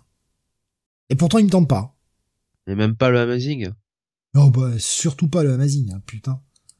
Ah, je crois que là, il faudrait me payer cher maintenant pour que je relise Amazing Spider-Man. Hein. Tant que c'est l'autre connard de The Walls. Moi, je, je peux pas. Assister à ce saccage, je peux pas. Alors, Super Spider-Man numéro 1 qui sera euh, scénarisé par Dan Slott et quand même dessiné par un certain Mark Bagley. Ouais. Bah ouais, mais non. Non, mais moi, l'idée de Super, Superior Spider-Man m'a jamais plu, donc. Euh... Mais Marc Bagley. Je vois Alexin qui dit calmo, Steve, Paul, c'est du génie. Non, mais vous aimez de la merde, vous avez le droit, hein, mais euh, je suis désolé. À un moment, ce saccage, moi, je, je ne peux plus accepter contrôle sur la série, en fait. Je n'accepte plus. C'est bon, la blague, elle a dû assez durer. Ça fait deux ans qu'elle dure la blague, quoi. J'ai plus envie de rire jusqu'à quel point on va chier sur le perso? c'est ça le truc, c'est que à un moment, où, où, est-ce qu'on va l'emmener, quoi? Il est déjà plus bactère. On va creuser jusqu'où? C'était drôle euh, pendant six mois, mais euh, là, ça fait deux ans que ça dure. C'est plus drôle, c'est navrant, quoi. Et franchement, à 5 dollars, euh, non, la blague, elle est trop chère, quoi. Elle est beaucoup trop chère. Moi, je peux pas. Je peux pas. vraiment si vous arrivez à vous, y à vous en amuser encore, moi je suis très content pour vous. Moi je peux pas, en fait. J'aimerais un peu de sérieux, quoi. Que, que, que quelqu'un reprenne le titre, par pitié, quoi. Putain, mais mettez-nous Charles Soule sur Spider-Man, par pitié, quoi. Même Bendis, je prends à ce niveau-là. Même Bendis, tu vois. Parce que là, c'est plus possible. Le problème, c'est que c'est pas prêt de s'arrêter. Les gens continuent d'acheter, mais enfin, vraiment, il y, a un, truc moi que je ne comprends pas. comment c'est possible que les gens continuent d'acheter à ce point le titre? Tiny Howard sur Amazing Spider-Man nous dit euh, Mindphobia. Franchement, au point où on en est, oui. Je tenterai, au moins le premier. Mais un seul titre d'elle que j'irai lire, mais euh, au point où j'en suis, ouais. Parce que Zeb Wells, enfin, à part faire du mal à la franchise, je vois pas ce qu'il fait, quoi. C'est, terrible, vraiment c'est terrible, et je n'arrive pas à comprendre. Je n'arrive pas à comprendre que les gens aillent là-dessus, ça me... J'essaye de chercher, hein. Je comprends toujours pas. Donc ouais, bah... Un jour, Spider-Man reviendra lisible, peut-être. Je sais pas quand. Lisible. C'est lisible. Il y a Nox qui nous dit euh, ça montre bien que Marvel n'a plus n'a plus d'idées et ne sait que reprendre des vieux arcs. Ah bah ça c'est vrai que Marvel euh, Marvel c'est les spécialistes de euh, je vous fais une mini-série dans le passé qui n'a qui n'a aucun intérêt ou je reprends un vieux un vieux nom ou un vieux truc quoi. C'est ouais. Bon, on est quand même sur un check sur cet épisode, c'est pas un total pass. Check it plus. Check it plus, OK. Ouais, et descends pas mes notes toi hein. Euh, continuons donc avec du DC, autre numéro 1. Euh, bah là aussi, on est sur du vieux du coup, mais ça avait été annoncé avec euh, la relance de Justice League Society. On est sur la série Wesley Dodds Sandman. Euh, avec une équipe créative, tu, tu n'y es pas allé du tout, hein, je crois, Jonathan, sur ce, sur ce titre-là. Ouais. Avec une équipe créative qui m'a un peu surpris. J'ai pas fait gaffe parce que c'était lui qui écrivait. Robert Venditti au scénario. Tiens non. Mais ouais. Ah ouais, il est de retour chez DC. Euh, on a Riley Rosmo au dessin et une colorisation d'Ivan Placencia. Alors Riley Rosmo, comme d'habitude, ce sera pas pour tout le monde. Ça va, ça va casser. Je pense qu'il y a, y a des gens qui n'apprécient pas le style de Rosmo et je comprends. Je comprends, c'est un style assez particulier. Moi, j'aime bien ce qu'il propose, surtout qu'il y a une très belle mise en page sur ce, sur ce titre. Là où je vais mettre un très gros stop direct sur le titre, c'est euh, à cause de monsieur ou madame, monsieur, monsieur Tom Napolitano, qui est le lettreur. Bon Dieu que je déteste ce lettrage, il est dégueulasse. Je le trouve illisible. Et notamment toutes les parties euh, caption box qui sont... Je déteste la police. Ah, je la trouve chiante à lire, je n'aime pas du tout. C'est euh, ce qui m'a posé le plus de problèmes, d'ailleurs, dans ce numéro, c'est la police d'écriture. Euh, que je trouve vraiment pas heureuse. Un choix de lettrage euh, qui m'a qui m'a gonflé. Bref, ça mise à part, de quoi ça parle? Euh, il dit pourtant il est bien Napolitano sur Grimm. Ah ouais, mais il a pas du tout le même style de. Je pense que c'est voulu. Hein. C'est un style qui a été voulu, qui a été réfléchi et qui a été validé en interne. Moi, j'aime pas. J'aime pas du tout. Euh, on essaye de nous faire une police d'écriture un poil à l'ancienne, sauf que je trouve que ça ne fonctionne pas. Moi, je, enfin, je, ouais, vraiment, le, lettrage m'a, m'a rebuté un peu sur euh, sur la, la lecture. Ça m'a un petit peu ralenti. Et je déteste être ralenti dans ma lecture pour des questions physiques. C'est-à-dire que j'ai du mal à discerner les lettres ou que ou que la police rende la chose euh, difficile à lire. ça me, ça c'est vraiment un truc qui me qui me gonfle parce que l'histoire est dure à comprendre, parce que visuellement c'est pas très agréable à regarder. Ouais, ça fait chier, mais j'arrive encore. Mais là, euh, avoir un blocage physique, vraiment, je force pour lire, ça me fait chier. Et euh, pourtant, c'est écrit gros. C'est vraiment juste la police qui est, qui, qui, qui est pas à mon goût. Bon, après, hein, encore une fois, ça, c'est les goûts et les couleurs. Peut-être que vous, sur vous, ça marchera bien. Et tant mieux, d'ailleurs, si ça marche bien. De quoi ça parle? Bon, bah, ça parle de Wesley Dodds Sandman, hein, c'est le titre de la série. Donc, on, est sur le Sandman qui était membre de la JSA à l'époque des années 40. Ça se passe d'ailleurs en 1940. C'est, euh, ça se cale à peu près à la même époque que la série euh, Sandman Mystery Theater qui était sortie chez Vertigo à l'époque. Euh, donc premier euh, premier numéro où on voit bah, le Sandman qui euh, arrête un peu les vilains, voilà, il est, il est déjà Sandman, on va pas nous refaire son origine, c'est très bien. Oh, putain, merci, qu'est-ce que ça fait plaisir de pas avoir à lire ça. on nous parle du mec, on nous parle de, bah, de, de, sa vie, du fait que il a toujours ses cauchemars qui le hantent et qui le montrent des visions de, de, choses à venir, parfois, ou de choses qu'il souhaiterait pas voir, comme les, les affres de la guerre, et on est en 1940, donc on est en pleine Seconde Guerre mondiale. Et euh, on va suivre bah, Wesley Dodds dans sa vie civile, qui a réussi à développer ce gaz qu'il utilise pour Sandman, et qui, grâce à ses connexions, va enfin pouvoir, eh bien, aller le présenter à un général de l'armée pour un développement militaire.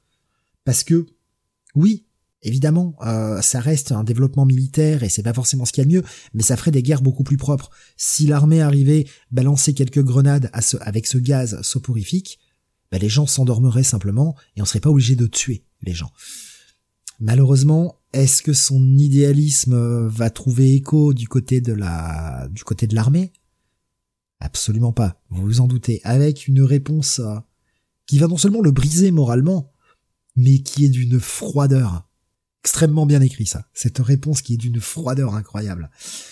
Et ce pauvre Wesley Dodds qui, on le voit, avait, avant d'arriver à trouver la formule parfaite, avait euh, bah, dû faire pas mal d'expériences et a eu plusieurs fois quelques échecs avec son gaz qui euh, n'endormait pas les gens, mais provoquait la mort. Il a bien sûr, en bon scientifique qu'il est, noté toutes ses expériences au sein d'un petit carnet, et ce carnet va être dérobé, et c'est ce qui va lancer cette histoire. L'épisode est assez cool, euh, encore une fois je dis une très belle mise en page. Euh, moi j'aime beaucoup ce qu'a ce qu'il a fait euh, Rosmo sur le titre, avec des petites idées sympathiques, son style un poil déformé euh, quand même, mais qui je trouve euh, correspond bien, et notamment à ce Sandman euh, qui joue avec ce gaz, avec avec ces espèces d'états de conscience, c'est plutôt cool, ça rend plutôt bien. Je trouvais la lecture assez agréable, hormis ce petit problème de police. Franchement, super cool. Je, trouve que c'est très engageant. J'attends de voir. Alors j'ai pas lu volontairement le preview que l'on a dans tous les comics euh, d'essai cette semaine sur le Jegaric Flash qui sortira, je crois, c'est la semaine prochaine ou dans deux semaines parce que je me réservais la surprise vu que les pages preview m'a montré quelques pages du truc. Mais euh, moi, je suis embarqué. Euh, pour le moment, c'est plutôt pas mal. Est-ce que c'est un indispensable? Au vu de ce numéro 1, je, je dirais que non, en tout cas, pas pour si vous aimez suivre la continuité d'essai actuelle. Ça reste une bonne lecture néanmoins, je vais mettre un bon check-it plus. Moi, j'irais même, d'un point de vue personnel, c'est un petit bail, voilà. Euh, parce que, parce que c'est bien qu'on ramène ce genre de personnage et, euh, l'histoire est bonne, l'histoire est fun, donc euh, c'est cool. Euh, Nico Chris, ça fait partie du The New Golden Age Jones, c'est dans la continuité? Difficile à dire. Difficile à dire si c'est dans la continuité. De toute façon, ça se passe en 1940, donc euh, je suis pas certain. Mais bon, c'est une histoire du passé, donc quelles conséquences aura-t-elle sur la continuité? C'est pour ça que je vais être plus sur un check-it plus, même si en termes de goût, pour moi, c'est un petit bail. Voilà. Et euh, bah, je vais te repasser la parole, Jonath, et on va aller eh sur quelque chose qui est euh, résolument dans le présent va passer chez Marvel avec la sortie du X-Men Red numéro 16. X-Men Red euh, numéro 16, c'est toujours scénarisé par euh, Ali Wing avec euh, des dessins de... Alors j'attends que la page s'ouvre et elle ne veut pas s'ouvrir, c'est quand même formidable. Euh, alors... Il dirait Isinar est au, est au dessin. Ah voilà, merci. Federico Bli est à la, colorisation. Mm. Voilà. Euh, donc on est toujours sur cet arc euh, avec euh, cette guerre sur Araco. Et, et, en fait, on va on va nous présenter un petit peu, on va on va on va se positionner un petit peu du point de vue de de ces comment dire ces membres, ces nouveaux, ces espèces de cavaliers de l'apocalypse venus venus d'Araco. Et et on va avoir euh, un petit peu euh, un conflit euh, avec bah avec Storm tout simplement Storm qui reste quand même la la comment dire la leader un petit peu d'Araco hein. et et donc ce groupe un petit peu de des autochtones j'ai envie de dire qui veulent autour de ces nouveaux forcemen qui veulent récupérer un petit peu le contrôle de le contrôle d'Araco. Euh, on va s'intéresser vraiment à eux, euh, leur histoire, un petit peu la manière aussi euh, bah, qu'ils ont de d'essayer de, récupérer leur leur territoire de manière pas très pas très catholique. Et et il va y avoir un passage que j'ai pour le coup que j'ai trouvé plutôt intéressant avec Ororo euh, où euh, on voit en fait euh, Halloween qui, qui vraiment donne une caractérisation propre à chacun des, des Four Horsemen. Euh, voilà, c'est-à-dire que d'habitude on est habitué sur les Horsemen, c'est tu vois toujours bon t'as Apocalypse qui en font, qui envoie quatre Four Horsemen, mais généralement ils sont pas très comment dire ils sont pas très exploités au niveau de la personnalité. Ils sont sous, ils sont bien souvent pour ne pas dire tout le temps un peu quand même des suppôts d'apocalypse et puis on s'arrête là. Là ce que j'ai aimé c'est que justement on voit que chacun a sa personnalité propre. On voit que Death pour le coup a l'air d'être plutôt chevaleresque euh, ce qui euh, comment dire ce qui est quand même euh, c'est assez paradoxal, hein. ouais. voilà, sachant que c'est Death et qui se balade avec son arme, c'est une faux, mais il veut affronter voilà Auroro face à face. Il considère que c'est que c'est une rivale. on voit par contre que Pestilence, elle, est plus bon, est plus euh, plus salopard, voilà, on va le dire comme ça. Et euh, donc c'est c'est plutôt pas mal. Il y a une première partie d'épisode où on suit un peu des des réfugiés euh, que je trouve moins intéressante parce qu'on est sur des personnages qu'on connaît pas vraiment, où on est un peu balancé, c'est pas très intéressant. je pense que malheureusement il exploite pas suffisamment le le conflit euh, Horseman et euh, et euh, et Auroro, on a l'apparition quand même dans le personnage d'un d'un alors d'un personnage important de de l'univers cosmique de l'univers de, Marvel, très important même.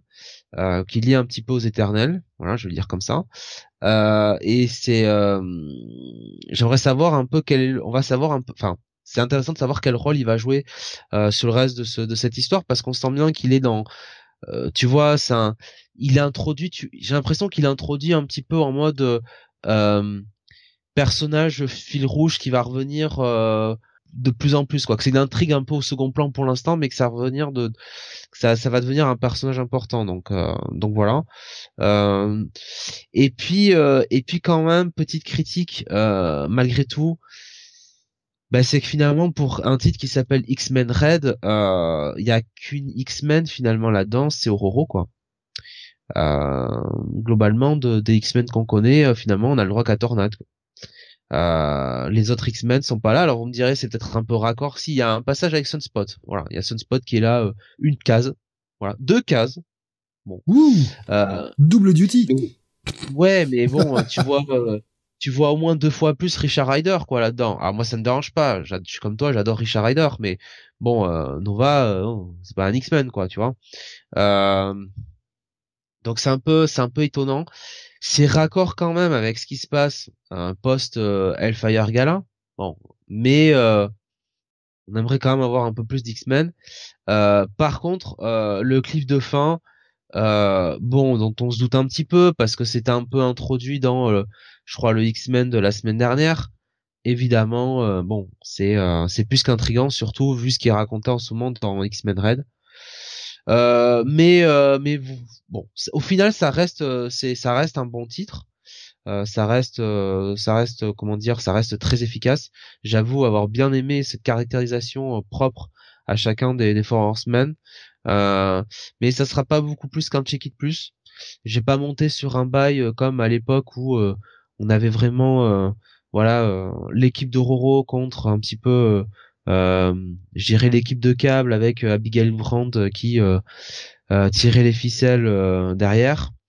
mais ça restera un bon check it plus malgré tout et ça reste ça reste quand même une lecture appréciable. Je vous parle pas du backup parce que franchement j'avais pas la patience pour ça. Hein. Sunspot et et Chargirl bon au secours quoi. Voilà. Donc je petite, question. Euh, c'est peut-être moi qui confonds les titres, mais c'est quand même pas la première fois que dans X-Men Red on a des épisodes centrés sur Apocalypse. Ou c'est dans une autre série qu'il euh, y avait pas mal d'épisodes centrés sur lui? Alors euh, les, les For... tu veux dire? Ouais non mais bon bah qui dit For Horsemen dit Apocalypse. Apocalypse est supposé mort hein Steve. Hein oui non mais, je veux dire Apocalypse c'est son et, tout ce qui fait son lore quoi. Voilà qui dit les quatre qui dit les quatre cavaliers moi enfin en tout cas surtout chez les X-Men je pense direct à Apocalypse. J'ai quand même l'impression que c'est pas mal le point central de cette série. Ou alors c'est que je confonds avec une autre série où il était un peu présent dedans. Oui Bah, en gros, ah, c'est dans une autre série, il disait Mindphobia. Voilà, c'est une série, c'est dans, c'est dans X. on va trahir un peu le secret, mais dans X-Men, disons que effectivement, il y a, il y a euh, dans le dernier, oui, c'est dans, X-Men, il y a ou Immortal X-Men. Non, c'est peut-être Immortal X-Men. C'était dans Immortal, parce que je me rappelle qu'il y a eu plusieurs épisodes où tu avais parlé, où c'était quasiment principalement que sur Apocalypse. C'est pour ça que je me demandais si c'était pas cette, venant de cette série-là, je ne savais plus. Voilà. Hmm, ok. Euh, mais bon, on va pas se mentir. Apocalypse euh, est sur le retour, voilà, hein, dans la franchise X-Men. Hmm. Oui, non, mais euh, voilà, c'est c'est c'est juste bah qui dit quatre cavaliers pour moi, hein, c'est euh, c'est quasiment, tu vois, bon. Ah, qui, bah, parle des quatre cavaliers, bah, il parle. D'accord. Bah, Highlander. Dans Highlander, il y avait les quatre cavaliers. Oui, non, mais je veux dire dans X-Men, si tu parles des quatre cavaliers, bon, c'est plus ou moins Apocalypse dont on parle, quoi, tu vois. Et les Four Horsemen, euh, Ric Flair, euh, Tully Blanchard, euh,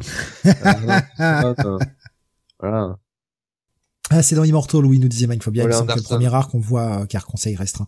Ok. Mindphobia qui nous disait justement, pas de Apocalypse jusqu'au numéro 15, qui nous disait qu'il est en train de rattraper le titre, et qu'il aime, qu'il aime beaucoup. Voilà. Pas d'Apocalypse jusqu'au numéro 15, il y a ni vraiment ses sbires, il apparaît juste en statut dans l'issue 14. Ok, donc c'était dans une autre série, c'est moi qui confonds les titres. J'étais plus sûr parce que bah comme je me je me rappelle plus trop. Euh, euh, enfin, je confonds un peu les titres, ne les lisant pas, je les, je les confonds un peu. C'est pour ça que je me demandais si c'était pas un peu, finalement, X-Men Red, un peu le titre Apocalypse. Finalement, ce n'est pas le cas, donc euh, ma perception était un peu erronée.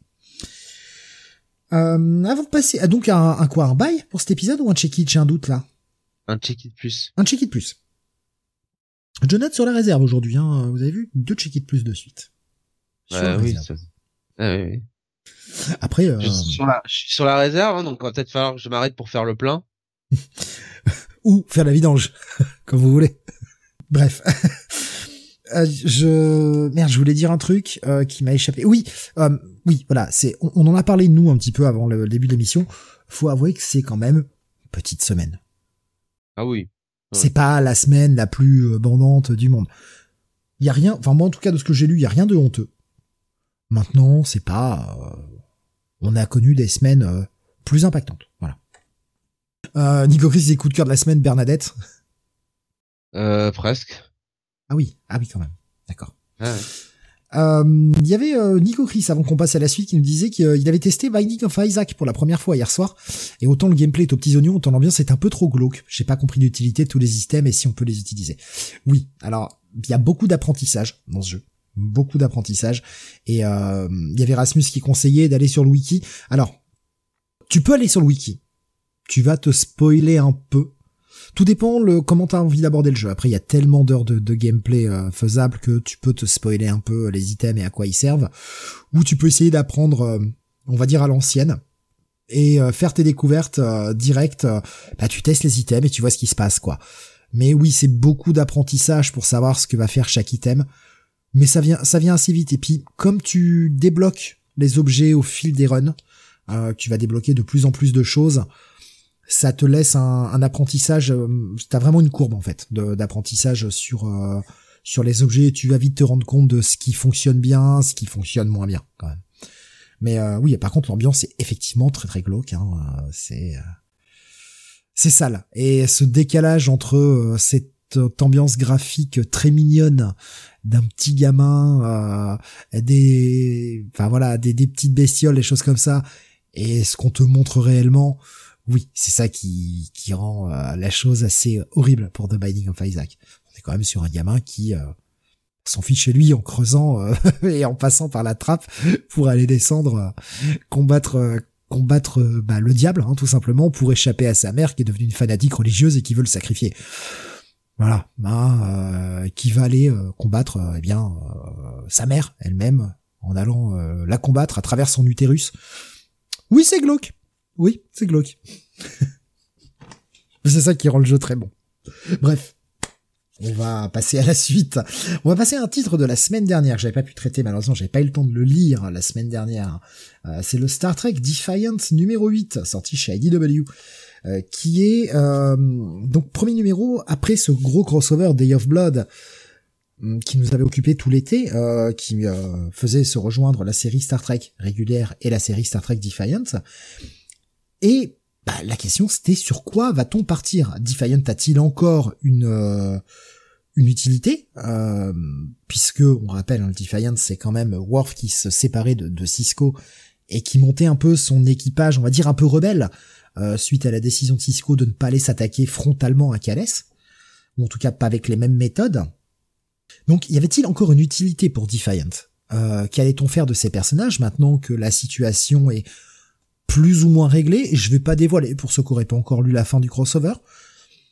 Et justement, eh bien, euh, les scénaristes, eh bien, vont nous trouver une nouvelle utilité pour ces, pour cet équipage. On a Christopher Cantwell au scénar, on a Mike Feehan euh, au dessin et une colorisation de Marissa Louise. Euh, je vois euh, Mindphobia qui nous disait euh, tout, quelle claque, c'est Defiant. Euh, dommage par contre que la relation Worf-Alexander soit vite revenue au statu quo.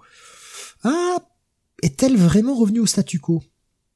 Il y, avait quand même à la fin de Star Trek 12 un espèce de pas euh, en mode euh, papa t'avais raison quand même. Il y, y, avait ça. C'était très léger. Je pense que ce sera abordé dans cette série-là puisque c'est la série sur Worf, mais puis de par le, ce qu'il voit dans son rêve dans cet épisode-là, je pense que le le, statut va évoluer. À, mon avis, je peux me planter, hein, mais à mon avis, le statut va évoluer. Euh, il nous demande le cliffhanger. Oui, c'est c'est bien ça. C'est bien cet épisode-là où il y a le il y a Laure en cliffhanger. Euh, justement, Laure, le frère de Data, qui était parti, euh, qui était parti, qui va jouer un rôle assez prépondérant, euh, puisque euh, on le voyait déjà à la fin de Day of Blood avoir un, un espèce de, de une espèce de porte de sortie. Et là, effectivement, il va revenir un peu sur le devant de la scène. Que va-t-il arrivé. Alors le, le statut, le, le, cliffhanger avec Lore, c'était à la fin de Day of Blood, effectivement. Euh, c'était dans Star Trek. Euh, là, le, le, cliffhanger est un petit peu autre. Donc nouvel arc euh, qui s'appelle Another Piece of the Action. Les membres du Defiant, qui sont quand même tous des renégats, on rappelle que Worf a quitté son poste sur le, le, Theseus. il a recruté Spock, ambassadeur. Hein, il a recruté Rolaren, ancienne du maquis, Belena Torres, il a volé le Defiant. le mec est devenu un, est devenu un, un, renégat quoi. Ils doivent retourner donc sur Terre pour, suite à cette crise avec euh, avec euh, les, avec Chronos et avec les avec les Klingons, eh bien se faire plus ou moins pardonner et essayer d'obtenir. C'est ça son but de départ, retourner sur Terre, montrer qu'avec ce qu'ils ont accompli, euh, bah on peut peut-être leur pardonner leurs exactions euh, parce qu'ils ont agi pour le plus grand bien. Ils ont quand même sauvé euh, la galaxie d'une espèce d'apocalypse. Donc euh, peut-être qu'on pourra leur pardonner et surtout peut-être qu'on va laisser enfin à Worf officiellement le rôle de capitaine pour le Defiant. Sauf que bah Worf il a quand même salement mangé durant Day of Blood et même avant et son corps bien se lui rappelle gentiment qu'il a peut-être un peu trop forcé avec euh, bah, un problème cardiaque qui lui arrive. Heureusement, rassurez-vous, c'est le personnage principal, il ne meurt pas, évidemment. Par contre, il va prendre une sale douche froide quand il va arriver sur Terre, parce que sa rencontre avec les officiels de la Fédération va pas forcément se passer de la façon dont il souhaitait. Et il n'est pas non plus jeté au fer. Worf va faire face donc à une... Worf ainsi tout son équipage d'ailleurs vont devoir faire face à une nouvelle possibilité. Ils ont agi sans le consentement de Starfleet, sans prendre en compte les, directives de Starfleet, ce qui aurait dû être fait. Donc pour cela, ils vont être, ils vont, ils vont être punis. Et la punition est que on les radie totalement de Starfleet. Ça passe mal. Évidemment, ça passe mal. Mais on les radie pour une bonne raison.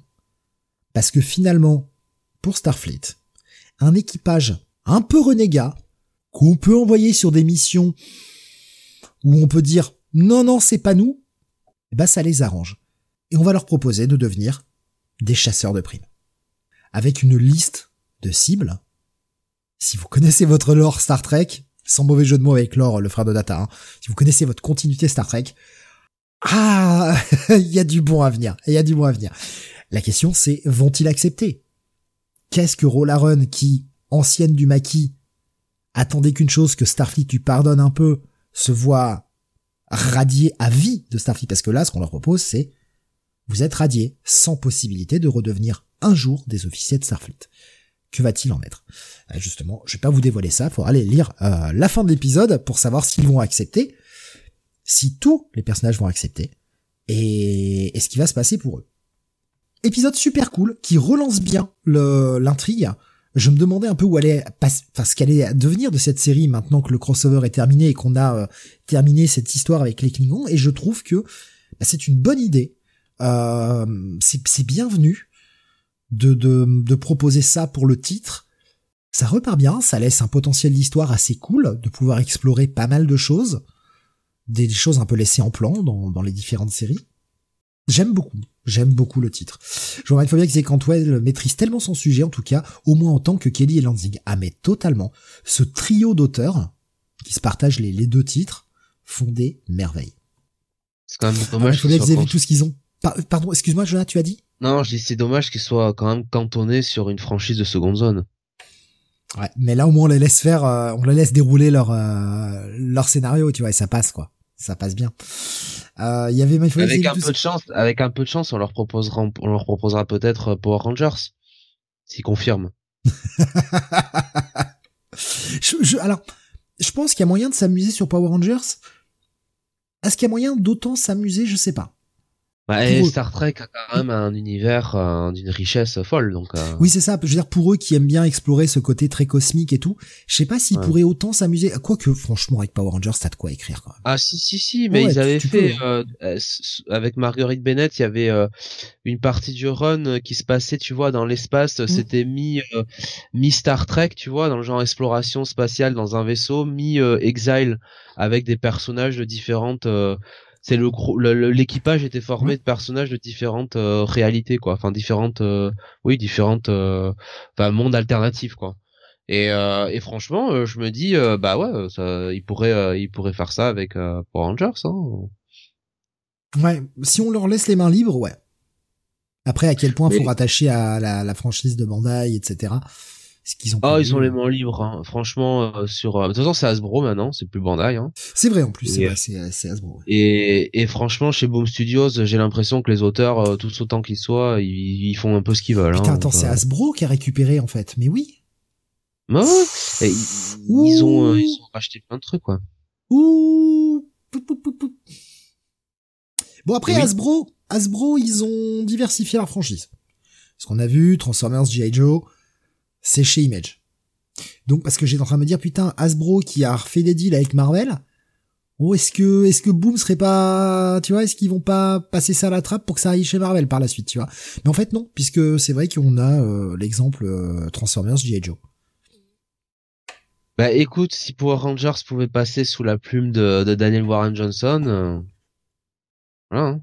ou Joshua Williamson hmm. Voilà, je peux dire, Joshua Williamson, à mon avis, il s'éclaterait dans cet univers-là. Je, je, pense, ouais. Je pense. Après. Je doute que Boom laisse partir, euh, laisse partir ça quand même malgré tout, hein, donc. Euh. Ouais. Parce que je vois Alexin qui disait Power Rangers, euh, X Transformers, X G.I. Joe. Oui. Oui, je pense que ça pourrait faire un crossover assez épique, assez fun, et ça va partir dans tous les sens. Mais ce serait con, ce serait perdre un peu tout ce qui a été fait chez Boom. Ce serait dommage.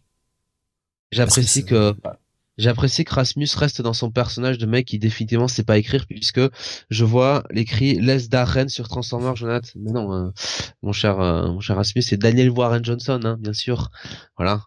Oh, Daniel euh. et Warren en un mot. Darren. Ouais. Ça passe. Rasmus, il, Rasmus, il aime les fusions. Voilà. Donc maintenant, Steve, tu vas t'appeler Stonat. Voilà. je m'appelle pas Stoner, ça va.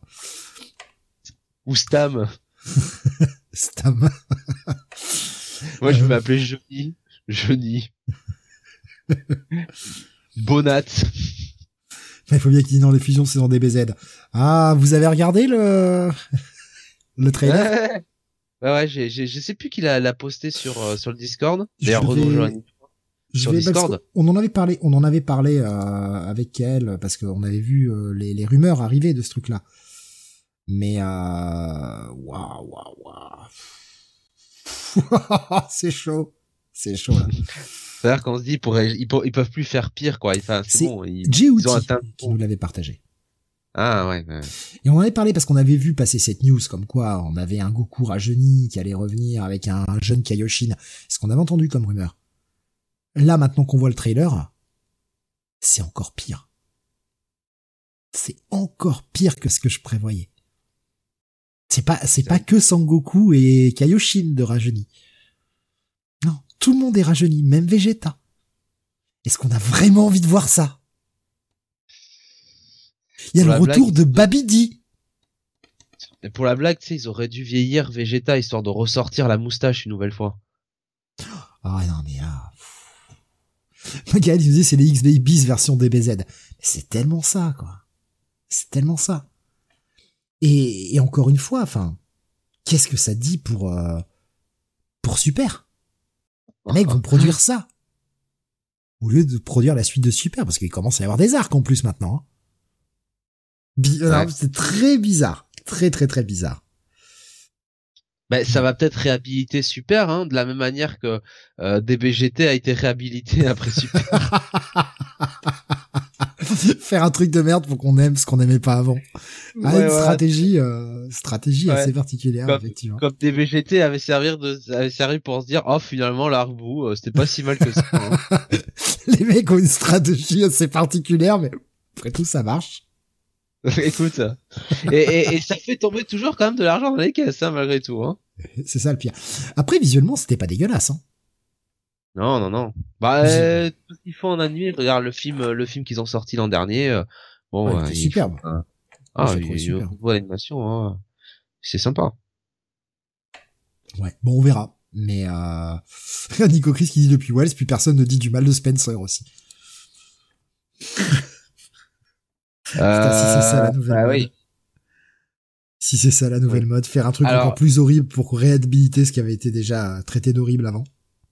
Je t'avouerai que bon, euh, va falloir chercher vraiment loin quelqu'un capable de faire pire que Zeb Wells, hein. Malgré tout. Bah, là, là, hein. Puis c'est Zeb Wells et Nick Love, hein, c'est le couple, hein, attention, hein, les deux, les deux sont euh, euh, sont pas finis, hein, donc euh, là va falloir. Euh, oui, non, je, je, confirme qu'ils sont pas finis, ou alors ils sont finis à la pisse. Euh, ouais, je, je, suis violent, mais je m'en fous. C'est voilà ce que je pense, quoi. Bref, euh, pour pour terminer sur ce Defiant, euh, je vois Nico je reconseille le Docteur Doom de Cantwell. Très bon ce scénariste. J'étais passé totalement à côté moi de, de cette série Docteur Doom. Je sais pas si tu l'avais lu, Jonathan. C'était à l'époque où il y avait Bendis qui écrivait un truc d'un côté, il y avait une série euh, Docteur Doom euh, en plus. me semble ouais, on a avoir lu quelques-uns. C'était pas mal, ouais. Il me semble. Mais j'avoue que j'ai enfin moi ce qui m'a plus marqué c'était quand même le euh, le Kang de, de, de, de Kelly Lanzig. C'était vraiment euh, très très bien. C'est super. Très très bonne série. Mais il faut bien je vois bien relancer le cosmique de Marvel, euh, Kelly et Lanzing. Pourquoi pas, qu'on peut accompagner Cantwell, hein, mais euh, dans quelques temps avec un truc aussi fou qu'Annihilation à l'époque. Ce serait bien. On parlera de Gardiens tout à l'heure. Bah on va parler des Gardiens tout de suite en fait. Putain, c'est pas fait exprès. J'avais pas fait exprès de les mettre côte à côte, mais eh c'est super transition. Eh euh, pour moi, c'est un bon bail, ce Star Trek Defiant. Voilà, je, on va, on va en rester là. Pour moi, c'est un très bon bail. La série se relance super, donc euh, j'ai vraiment hâte de, découvrir la suite. Et j'ai hâte de découvrir le prochain numéro de Star Trek pour voir sur quoi va partir la série euh, après. Jonathan, justement, parle-nous de ce Guardians of the Galaxy numéro 7. Oui, qui est donc scénarisé par Colin Kelly et euh, Jackson Lansing avec des dessins de Kev Walker et une colonisation de Matt Hollingsworth. Euh, alors, on va retrouver le personnage de euh, Wiccan. Elkin et Wiccan. Donc, alors Elkin, je me souviens plus. c'est quoi ses origines déjà? C'est le fils de qui ou c'est le C'est un espèce de, fils du futur de Hulk, mais c'est surtout actuellement l'empereur de ah de la fusion de des deux empires, Kree et Shayar. Puisqu'il a un peu les deux origines, donc euh, voilà. Non mais Vulcan qui retourne un peu là-dessus et, et le, le foot qui reprenne un peu le trône là. Qu'est-ce qui se passe là C'est un un ouais un, hybride euh, un hybride Kree et Shayar et du coup vu qu'il allait non euh, et Skrull je dis Shayar n'importe quoi Kree et Skrull excusez-moi qui ah, voilà, bah, du coup Shayar. non non oui non oui c'est moi qui ai dit Shayar je suis con euh, Kree et Skrull et qui bah justement avait pris le trône il y a euh, quelques temps maintenant et on avait euh, on avait euh, pas mal suivi ses aventures, notamment dans Empire. C'est un bon crossover. Un peu oublié de chez Marvel, mais qui était sympathique. Il faut bien dire c'est pas le fils de Marvel et de l'impératrice Skrull. Oui, c'est ça, c'est ça, sûrement. Un cri, un chaillard qu'on fait un bébé. Il s'appelle Hulkling parce qu'il est vert. ou un cri Non, euh, un cri et un, et un scroll. Putain, je veux pas Ah, ce soir hein, ah. dire les scrolls. Hein, je veux dire les. Ah. Je sais pas pourquoi. Ah. Je suis trop bouffé de X-Men. J'en sais rien. Je sais pas ce qui se passe. Un cri et un scroll. Voilà. Alors, Empire, Oui. quel pur, je me dis, mais il faut mieux. Mais non, c'était sympa, Empire. C'était très bien. on n'ai aucun souvenir, donc ça veut tout dire. Non, mais tu, j'étais le seul à le lire, Empire. Ouais, ouais. Euh, voilà, donc il est accompagné de Wiccan, euh, qui est le fils de bah, de, de la sorcière rouge, hein, donc Oui. euh, Et de vision Voilà. d'une réalité Et alternative ouais. et qui est accessoirement le mari de Hulkling. voilà. Donc euh, donc on les a euh, comme ça au début de au début de cet arc hein, et euh, euh, finalement ils ont l'air euh, ils ont l'air d'être en exploration, euh, voilà, euh, accompagné d'un petit personnage alors que je ne connaissais pas. Je ne sais pas s'il fallait le, le connaître. Non, Euh, c'est, bah, c'est, en fait, c'est un nouveau, c'est un rescapé, tu sais, de cette planète de Rocket Raccoon, là. euh, qu'on voilà, a voilà. dans le 4. Et donc, euh, bah, j'ai l'impression qu'ils cherchent Groot pour, bah, grosso modo, euh, bah, se venger, quoi, mettre fin à son, euh, à son joug, n'est-ce pas? Sauf que ils vont tomber sur les gardiens de la galaxie, qui, au vu de la mise en scène, ont l'air, bah, j'ai envie de dire un peu, comment dire, intoxiqués par, par le Groot, voilà. J'ai l'impression qu'ils ont, ils ont fusionné avec ce, ce, ce Groot folle. Euh, et en gros, ils disent à Hulking et Wiccan, bon bah, cassez-vous, sinon on vous bute, quoi. Tout simplement, nous faites pas chier, on contrôle tout. Et, euh, donc Hulking et Wiccan euh, bah, retournent la queue entre les jambes. Voilà, c'est l'épisode. Salut. Bah, alors, je, vais me permettre de corriger parce que c'est pas exactement ça en fait.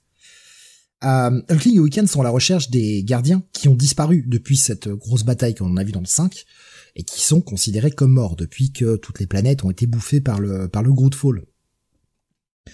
Et euh, justement, ils étaient en exploration pour essayer de les retrouver. Ils ont fait appel à ce petit personnage qui savait euh, où étaient les gardiens au moment de moment de la disparition, au moment où il y avait cette espèce de, guerre euh, euh, de, guerre interstellaire euh, qui qui a été bouffée par par le Grootfall. Et justement, ils voulaient essayer de voir où étaient les gardiens, essayer de les sauver si possible, ou voir s'ils étaient réellement morts, comme on le dit. Et euh, ils tombent sur cette version végétale des gardiens, parce qu'on est quand même sur des, des gardiens qui sont un peu euh, un peu verts, un peu euh, filandreux, un peu plein de fibres, qui leur euh, qui leur disent que non, en fait, tout est sous contrôle, que les gens sont pas totalement morts, c'est un espèce d'état entre les deux. Ils sont pas morts, ils sont pas vivants non plus, mais que tous les gens qui ont disparu sont bien là, euh, et que le Grootfall n'est pas aussi dangereux qu'on veut le croire. Et justement, Hulkling et Wiccan, bon, ils leur montrent que euh, non, euh, ils savent ce qu'ils font, c'est Star-Lord, il reste, euh, il est sûr de ce qu'il fait, et il leur demande de leur faire confiance. Et euh, le passé de super-héros va se va va jouer en leur faveur. Ils vont essayer de leur faire confiance. Néanmoins, tout le monde n'est pas forcément d'accord avec euh, ce que va demander Hulkling en tant que qu'empereur de, de ce gros gros empire qui est le- l'empire Chris Krull et non pas Shire. Euh, parce que bah justement, il y a euh, une opposition, une opposition qui euh, bah, qui revient un petit peu à ce qui s'est passé et on va tisser des liens avec l'épisode 3 de, de Guardians of the Galaxy. Et cette opposition, on pouvait, cela, on pouvait s'y attendre. Star-Lord avait merdé, il va falloir qu'il paye. Voilà, donc euh, moi j'ai trouvé l'épisode beaucoup plus intéressant qu'au premier abord. Au départ, quand je l'ai lu, j'ai fini, j'ai fait c'est un peu juste. Puis après, j'y ai repensé dans l'après-midi et j'ai fait non, en fait, il, il- pose euh, Kelly et Lansing ont posé plein de choses dans dans cet épisode-là qui euh, bah, vont servir pour la suite. J'ai pas été convaincu sur le moment, et c'est a posteriori, en y repensant, je me suis dit ah, putain merde, euh, si c'est moi qui le fais soir, comment je vais le gérer? Et euh, et ouais, en fait, j'ai trouvé l'épisode beaucoup plus intéressant qu'il n'y paraît. Ça bouge enfin parce que on en avait parlé la dernière fois, Jonathan. Moi, je commençais à sérieusement m'emmerder sur le titre. Là, j'ai l'impression que ça bouge et qu'on va enfin avoir de la guerre cosmique et on va enfin avoir des choses qui vont se passer, du vrai cosmique quoi. Alors, on est quand même là euh, à l'opposé total, puisque autant moi j'étais celui qui était le le plus entre guillemets positif euh, jusqu'au dernier épisode, autant celui-là c'est vraiment celui qui m'a le plus, euh, c'est l'épisode qui m'a le plus ennuyé du début à la fin, quoi. Donc, comme Ce quoi. que je pourrais leur reprocher, c'est de vouloir jouer un peu trop nébuleux. Ça, c'est un truc que j'ai remarqué qu'ils font assez souvent dans leur écriture. Bah, et ça, quelle que soit leur série. Hein. Ils l'avaient fait sur Cap, ils l'ont fait sur Star Trek, etc. Les personnages disent un truc genre, oui, j'espère que les choses vont se passer comme prévu et qu'il y aura pas un accro avec qui tu, avec qui tu sais. Et le- l'autre personnage lui répond, oui, c'est vrai qu'il faudrait pas que cette personne s'en mêle. Donc les personnages savent très bien de qui ils parlent, mais ils laissent volontairement le lecteur dans le noir, tu vois, à ne pas révéler le truc. Et je trouve que c'est un ressort scénaristique sur lequel ils ont un petit peu trop tendance à s'appuyer et nous refaire le coup souvent. Notamment, même si là on a la réponse assez vite, cette discussion que l'on voit euh, euh, une fois que Kling et Weekend sont partis de la planète, que l'on voit entre Star-Lord et je crois que c'est Gamora, si je dis pas de bêtises. Je sais plus si Gamora ou Nebula qui euh, qui discutent et euh, qui lui dit ouais euh, t'es sûr de ton plan? Ouais j'en suis sûr. Euh, mais t'as pas peur que euh, l'autre personne et justement je crois que c'est dit vraiment dans ces termes-là l'autre personne s'en mêle. Oui c'est un risque mais euh, on verra si on doit avoir affaire à cette autre personne en temps et en heure. Enfin on a la réponse de qui est cette autre personne à la fin de cet épisode heureusement mais je trouve que c'est un ressort scénaristique qu'ils utilisent un petit peu trop je vais quand même leur mettre un petit tacle là-dessus. C'est un peu trop souvent et ils l'ont beaucoup fait d'ailleurs depuis le début de Guardians of the Galaxy à nous dire oui depuis le Grootfall machin sans vraiment nous expliquer ce que c'est jusqu'à nous donner la réponse au bout de l'épisode 6 enfin, c'est un peu trop ce schéma là et c'est ça devient un peu facile comme écriture malheureusement. À mon goût en tout cas. Donc ouais bah désaccord du coup dans cet épisode. Eh ben ouais, hein. Franchement, euh, gros désaccord. Je vais je vais quand même pas en mettre un- je vais pas pas mettre un bail à, à ce titre euh, parce que l'épisode a pas assez de matière pour être un bail pour moi mais je vais être sur un bon check it sur cet épisode là Moi, un check it. D'accord. Ok. Euh, continuons avec bah, du Marvel là aussi. Euh, titre résolument plus action cette fois-ci que Parlotte, euh, puisqu'on va parler de Blade numéro 4, euh, que tu as lu aussi, hein, Jonathan. Je dis pas de bêtises, hein. je crois que tu, tu l'as bien lu. Oui, oui, oui, j'ai lu Blade. Euh, Blade donc écrit par, dès que je retrouve les crédits, par euh, Brian Hill et euh, dessiné par Valentina Pinti, accompagné d'Elena Casagrande, donc malheureusement c'est pas Elena Casagrande qui va faire tout l'épisode, et on a Keiji Diaz à la colo. L'histoire se déroule, hein, continue de se dérouler, alors on rappelle très vite le, le pitch de la série, Blade a, en voulant protéger un innocent, a en fait buté la seule personne qui pouvait arrêter le mal le plus extrême, la la grande prêtresse du mal qui s'appelle Adana, euh, parce que bah, l'innocente qui allait se faire tuer, euh, c'était cette Adana, elle allait se faire tuer par un ordre qui est là pour l'empêcher de revenir à la vie, parce que euh, bah, revenir à la vie va détruire toute la création. Et donc bah, Blade s'est mêlé de ça, pensant sauver une innocente, il a condamné le monde. Et il cherche un moyen de bah, réparer, sa, réparer son erreur et la buter. Sauf que bah, pour la buter, il va falloir une arme vraiment spéciale avec un ancien contact, il a réussi à trouver cette arme, qui est ni plus ni moins que Lightbringer, l'épée de Lucifer. Lucifer de, la Bible. Qui va devoir aller chercher et, euh, pensant que ce serait assez simple d'aller euh, juste en enfer, aller voler l'épée de Lucifer, c'est un peu plus compliqué que ça. Oui, parce que pour Blade, aller en enfer, pi- piquer de l'épée de Lucifer, c'est simple. Non, c'est plus compliqué que ça. Euh, elle est détenue par un, un riche mania qui euh, collectionne pas mal de d'artefacts assez anciens comme ça, qui est un mec ultra paranoïaque et qui vit à bord d'un train qui est toujours en train de se déplacer. Donc pour le localiser, c'est un peu plus compliqué. Et surtout, euh, bah il va l'apprendre. Le mec est un putain de vampire. Donc raison de plus pour aller lui péter la gueule parce que bah Blade il aime bien péter la gueule les vampires. Et il va voir pour aide eh bien celui qui s'est pointé à la fin du dernier épisode. Le Docteur Strange qui va pouvoir euh, ça tombe bien, l'emmener dans ce train qui se déplace parce que bah pour localiser un train qui se déplace constamment, euh, c'est un peu compliqué. Donc euh, heureusement, Doctor Strange est là. Et on va avoir une espèce de grosse éclatade de gueule dans le train. C'est euh, bah, l'attaque du train, quoi. Voilà, c'est une attaque de train avec des vampires partout, ça tranche, ça charcle. C'est très fun et avec une une confrontation entre Blade et ce cet ennemi. ah, J'ai oublié son nom malheureusement. Bon après. Honnêtement, je pense pas qu'on le revoie de sitôt, donc euh, c'est pas grave qu'on n'ait pas son nom. Mais une euh, une résolution qui qui est un petit peu euh, pas celle forcément que l'on attendait, et un Blade qui face à Lightbringer va se retrouver un peu emmerdé. j'ai trouvé l'épisode très cool. je sais pas ce que t'en as pensé, Jonathan, mais euh, un vrai plaisir à lire. Franchement, j'ai envie de te dire, à l'image de cette série, euh, depuis le début, je trouve que ça, c'est une série très intéressante. ça suit bien, ça suit bien son cours. Le, la caractérisation de Blade me paraît très, comment dire, très cohérente avec ce qu'on s'imagine du perso. J'aime bien l'ajout des deux persos, des deux nouveaux persos qui qui l'accompagnent un petit peu, ces deux sidekicks. Euh, qui sont dans deux registres un petit peu opposés. Euh, L'une c'est un peu le le comment dire la protéger un petit peu euh, et euh, l'autre bon c'est un peu le euh, voilà la, la, femme fatale un peu on va le dire comme ça. Euh, l'ajout de, de, Doctor Strange qui vient euh, sur cet épisode ben ça fait ça fait un plus. Ça lit tout ça quand même à l'univers Marvel c'est c'est appréciable. J'aime bien la menace générale qui qui nous est présentée et, et ouais franchement je trouve ça je trouve ça moi je trouve ça très très bien en vrai je prends mon plaisir à lire à lire cette série euh, quand il faut aller sur de l'action un petit peu, euh, eh ben on y va. On n'hésite pas à couper des têtes, on n'hésite pas à aller euh, à aller trancher dans le dans le vif, du, à aller trancher ouais dans le lard, hein, aller dans le vif du sujet.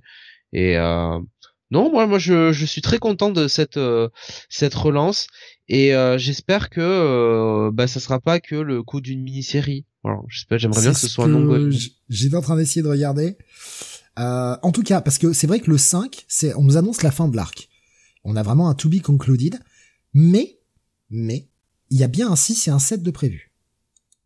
Donc, la série va pas s'arrêter là. Et tant mieux, d'ailleurs. Tant mieux parce que franchement, c'est, c'est fun. Exactement à l'image de ce que peut être un Ghost Rider ou un Moon Knight, voilà. Absolument pas euh, une série euh, incontournable dans l'univers Marvel, mais une très bonne série B qui fait très bien son taf. Oui, oui. Et bah je préfère des séries comme ça en fait. Non, et puis l'utilisation un peu voilà du lore là de autour de autour de Lucifer. Euh, voilà, donc c'est bien, ça, ça introduit un peu de mythologie là-dedans, donc c'est euh, c'est plutôt sympathique quoi. Moi j'aime beaucoup. J'avoue que j'ai pas été faire des recherches, mais euh, est-ce que c'est pas la première fois qu'on parle du, de Lucifer, le Lucifer de la Bible, etc. dans l'univers Marvel? Après, on parlait de Mephisto, ce genre de choses-là, mais. Il y a bien une série, ouais, où ils ont dû introduire un concept avec Lucifer Morningstar, j'imagine peut-être chez Ghost Rider ou comme ça, mais.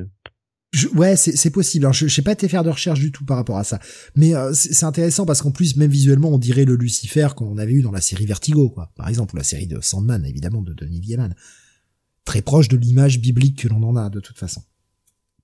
Ouais. Non, je parle pas de la série télé parce qu'il a quand même vraiment un aspect très différent là.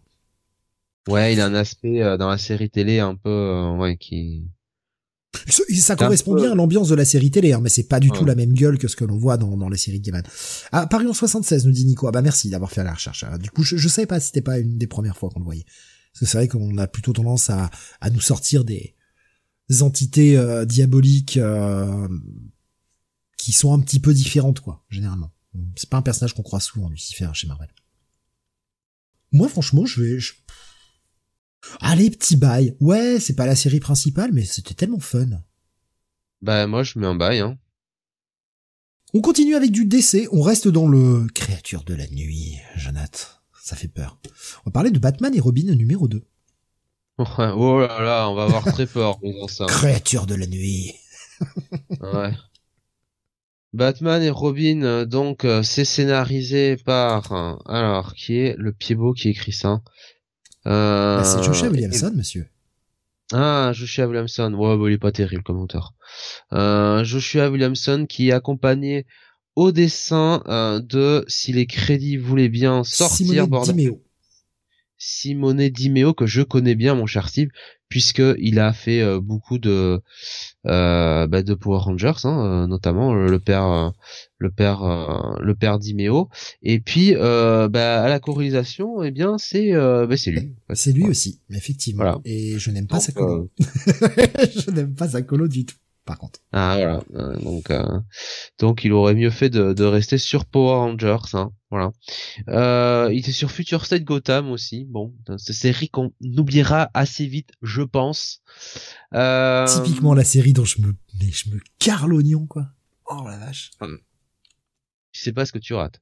Batman et Robin numéro 2, donc évidemment, euh, il faut comprendre que euh, on se situe euh, dans une période euh, post euh, délire euh, Gotham City War tout ça hein, donc où Damian est le seul allié entre guillemets de Bruce hein, et ils réhabitent ensemble et Bruce décide quand même au débeauté de mettre Damian au lycée hein, pour lui apprendre non pas les bonnes manières mais la vie de tous les jours et un peu se socialiser voilà et donc au début de cet épisode, on voit un petit flashback il y a quelques années. Alors avec avec Damian qui reçoit euh, des leçons euh, à domicile. Mais alors j'ai du mal à identifier la la la femme parce que il dit Mistress Arch, mais je sais pas si c'est euh, en fait un comment dire un tacle qu'il envoie à Talia parce que j'imagine que ce serait Talia la la femme ou, ou si vraiment elle a pas vraiment le cara design de Talia non plus, quoi. Ouais, tu vois ce que je veux dire? C'est pas Talia, ça. Hein. C'est euh, c'est un hein. professeur, euh, un des nombreux professeurs de Damian euh, qui travaille pour la guide des assassins, mais c'est absolument pas Talia. C'est ça, ouais. Parce qu'elle lui dit euh, quand même à la fin, elle, lui dit avant que tu puisses rencontrer ton ton ton père. Voilà. je me dis bon, ça c'est peut-être plus Talia qui lui dirait. Bon écoute. Bah, euh... non, je pense que ça doit être un des hauts cadres de de la Ligue des Assassins qui connaît bien la situation d'Amian et qui est euh, un des nombreux précepteurs qu'il a pu avoir. Euh, oui. Alors la Ligue, la Ligue des Assassins euh, serait, oui, hein, d'accord. Bon. Bah, il n'y a pas que Talia, qui est Talia, je serait, Bah, bien sûr, je pense que Talia, elle est, elle, est, elle est déjà aussi occupée à gérer les affaires, les affaires de la Ligue, donc, puis elle peut pas forcément tout lui enseigner. Donc euh, avec des approches différentes, moi ça me choque pas comme idée. Elle peut pas, elle peut pas s'occuper de son fils quoi. C'est un peu une mère indigne quand même. Hein. Bon, ça a toujours été. à partir du moment où tu fous ton, ton gamin dans une espèce de, de cuve pour le faire grandir plus vite, ouais, peut pas forcément parler de bonne mère. Avec des clones partout en plus. Nico Chris demande si c'est pas un nouveau perso. Oui, c'est fortement possible. C'est fortement possible. En fait, il, il a nommé Mistress Arch, mais Arch, si, tu veux, ça fait un peu euh, comme si oui, un ce côté, ce côté dur, oui.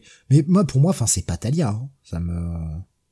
Oui, le cara design, euh, c'est c'est euh, la coupe de cheveux et surtout la couleur de cheveux laissera penser que c'est pas Talia, mais en même temps, la manière qu'elle a de lui parler et lui un peu qu'il a de la respecter quand même, je sais pas. Bon, bref, peu importe. Hein, J'imagine qu'on va retrouver ce personnage. A priori, Joshua je... il est genre. Oui. Je, me rappelle pas. Alors après, j'ai pas tout lu hein, non plus, mais euh, je me rappelle pas de, de la mère de, de Diane. Je me rappelle pas de Talia qui appelle son fils un démon, tu vois. Parce que là, elle le nomme, euh, elle le nomme démon quand même, tu vois. Comme le Demon euh, Head euh, de, de Razal Ghul, tu vois. non, mais c'est pas, c'est pas. Non, c'est la chauve-souris qu'il appelle, qu'elle appelle démon. Ah moi je pense que c'est alors moi je l'ai compris comme si c'est le qualificatif pour Damian c'est le fils du Demon Head tu vois donc c'est aussi, ah, c'est le petit-fils du Demon Head, donc euh, ça reste un démon lui aussi. Un démon dans le sens pas démon euh, ou le démon de qui va l'enfer, mais. Euh... Il, dit c'est mignon en regardant une chauve-souris, il dit mignon. Ce n'est pas un mot pour euh, pour un démon, et je pense que c'est plus. Ah ouais, alors que moi je l'avais compris, tu vois, comme c'est pas un mot qu'un démon devrait utiliser, tu vois. Ouais, ça peut être pris dans les deux sens, quoi. Ça peut être pris dans les deux sens. Je suis bien d'accord. Ouais, ouais. Euh, mais alors après, tu sais, bon, un démon, bon, Algoul, tu vois, peut-être, enfin, bon, je sais pas, bon. Bref, elle, elle, elle, coupe quand même la tête de la chauve-souris, hein. Voilà. Donc, c'est peut-être pour ça que c'est pas Talia, parce que est-ce que Talia couperait la tête d'une chauve-souris? Mais c'est pas vraiment son genre, hein. Ouais. Je sais pas. Ah, tu vois, juste après, elle dit ne pas être trop attaché, spécialement à ce qui, à quelque chose de, de, de, mignon. Un peu après. Tu vois, quand elle lui coupe la tête. De toute façon, comme elle lui dit, euh, tu as été entraîné par les plus grands assassins du monde. Donc il n'y a pas que oh. Talia qui l'a entraîné, tu vois, c'est assassin en pluriel. Donc euh, pour, pour moi, c'est pas Talia, hein, c'est vraiment un nouveau perso. Ramenez-nous Lady Shiva, mettez-nous d'accord, voilà, hein, on veut Lady Shiva. Euh, voilà, donc après on rejoint euh, Damian qui fait un petit peu la pluie le beau temps avec son père et euh, qui rencontre alors un espèce de je, je connais pas ce personnage. J'ai l'impression que c'est un nouveau personnage créé par euh, par Joshua Williamson avec un cara design un peu euh, mi ninja, euh, mi mi Hush avec les, le, le masque bandlet. Donc c'est un peu une hochette.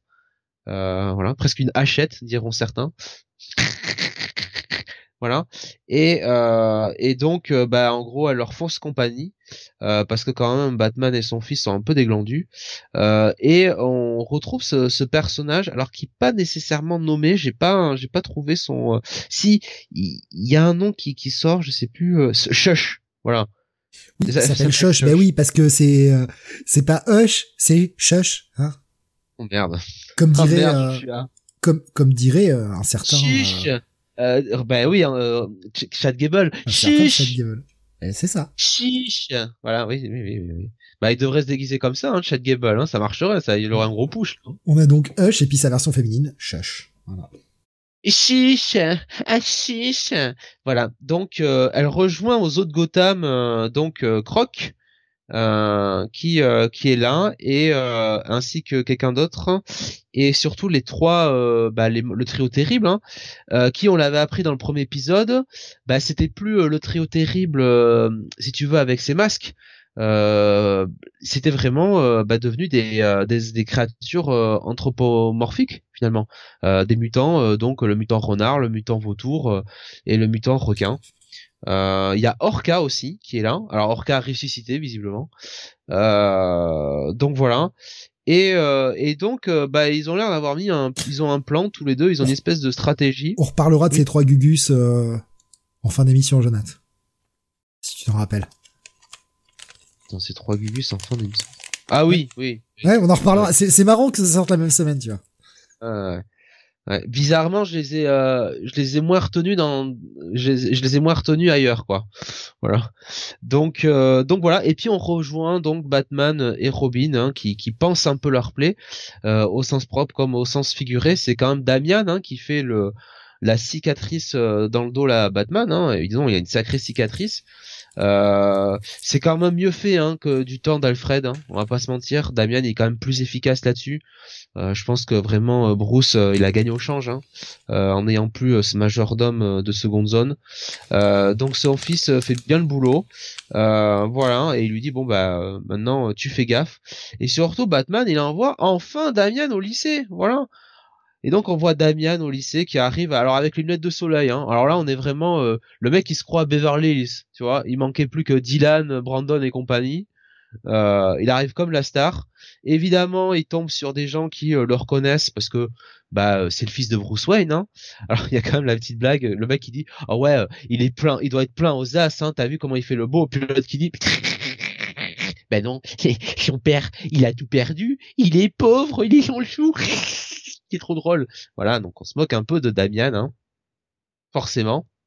Et puis, ça fait toujours du bien, Steve. Moi, j'aime bien quand même ces personnages au lycée qui sont les bullies de service. Voilà, le bon bully des familles qui va piquer le journal intime de Damian, qui va piquer son son petit carnet et qui va lui dire que c'est un dessinateur de comics à la con qui sait pas dessiner. Voilà, mais qu'est-ce que c'est que ça, les aventures de Damian Venn Oh merde oh le oh le loser quoi. Oh le loser. Voilà. Euh, Damien qui fait les gros yeux hein évidemment. Heureusement heureusement on a une gentille principale qui passe par là. Je le dis tout de suite.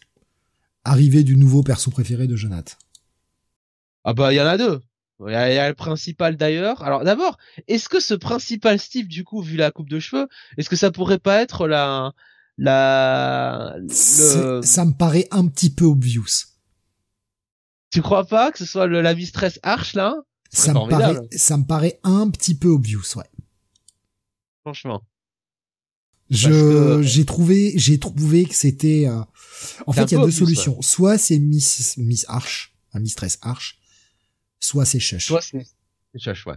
Parce qu'elle le dit euh, je connais ce regard je connais ce regard Mr Wayne. Alors, c'est dit en mode j'ai l'expérience c'est la principale. Oui, c'est la principale. Elle est censée connaître les élèves qui arrivent. Hein. J'ai l'expérience un peu des gens, tu sais, qui sont un peu euh, gênés par, euh, tu vois, ces bullies qui sont euh, qui sont harcelés et qui sont un peu énervés, qui ont envie de voilà. Mais en même temps, avec ce, tu vois, je connais ce look Mr. Wayne, on, ça peut être un petit, euh, euh, un petit foreshadowing quand même, quoi. Mais si tu regardes, Shush a les yeux bleus et la principale a les yeux bleus aussi. Euh, oui, oui, oui, oui. Ah, ouais, bah après, elle peut mettre des lentilles. Oui, oui, mais comme il y a eu un plan, le dernier plan que l'on voit avant l'apparition de, de, de, la, de la principale, quelques pages auparavant, le dernier plan que l'on voit, c'est quand même un gros plan du visage de la de, de Shush, avec où avec on voit bien la couleur de ses yeux. Et euh, la dernière image que l'on voit de la principale, c'est ses yeux cachés par des lunettes, mais on voit parfaitement qu'ils sont bleus. Voilà, je, je me pose, je me pose la question. Les, les, les, sourcils, Steve. Franchement, regarde les sourcils de Shush euh, sur la, la dernière, la dernière case. Regarde ses sourcils et regarde les sourcils qu'il fait. Alors après, c'est aussi après, dessinateur. Mais... regarde les sourcils qu'il fait à Damian. Hein. Ouais, mais c'est un Wayne. Ils ont des gros sourcils, ils ont une grosse tête. Mais oui, effectivement, oui, il peut, il peut y avoir de ça. Ouais. Non, mais je, je, pense, je pense que c'est Shush, quoi. C'est un peu gros quand même, hein. mais c'est elle ou c'est la deuxième, hein, remarque, hein, puisqu'on a un deuxième personnage qui est introduit, Mrs. Hall, voilà. Alors Mrs. Hall, mon cher Steve, si tu fais gaffe, qui euh, a quand même le don euh, de prestige, enfin c'est une magicienne, hein, puisque sur une case, elle est en petite mini jupe euh, noire sexy, la case d'après, elle est en pantalon. Non, elle n'a pas de mini jupe, elle a un pantalon même sur la première apparition.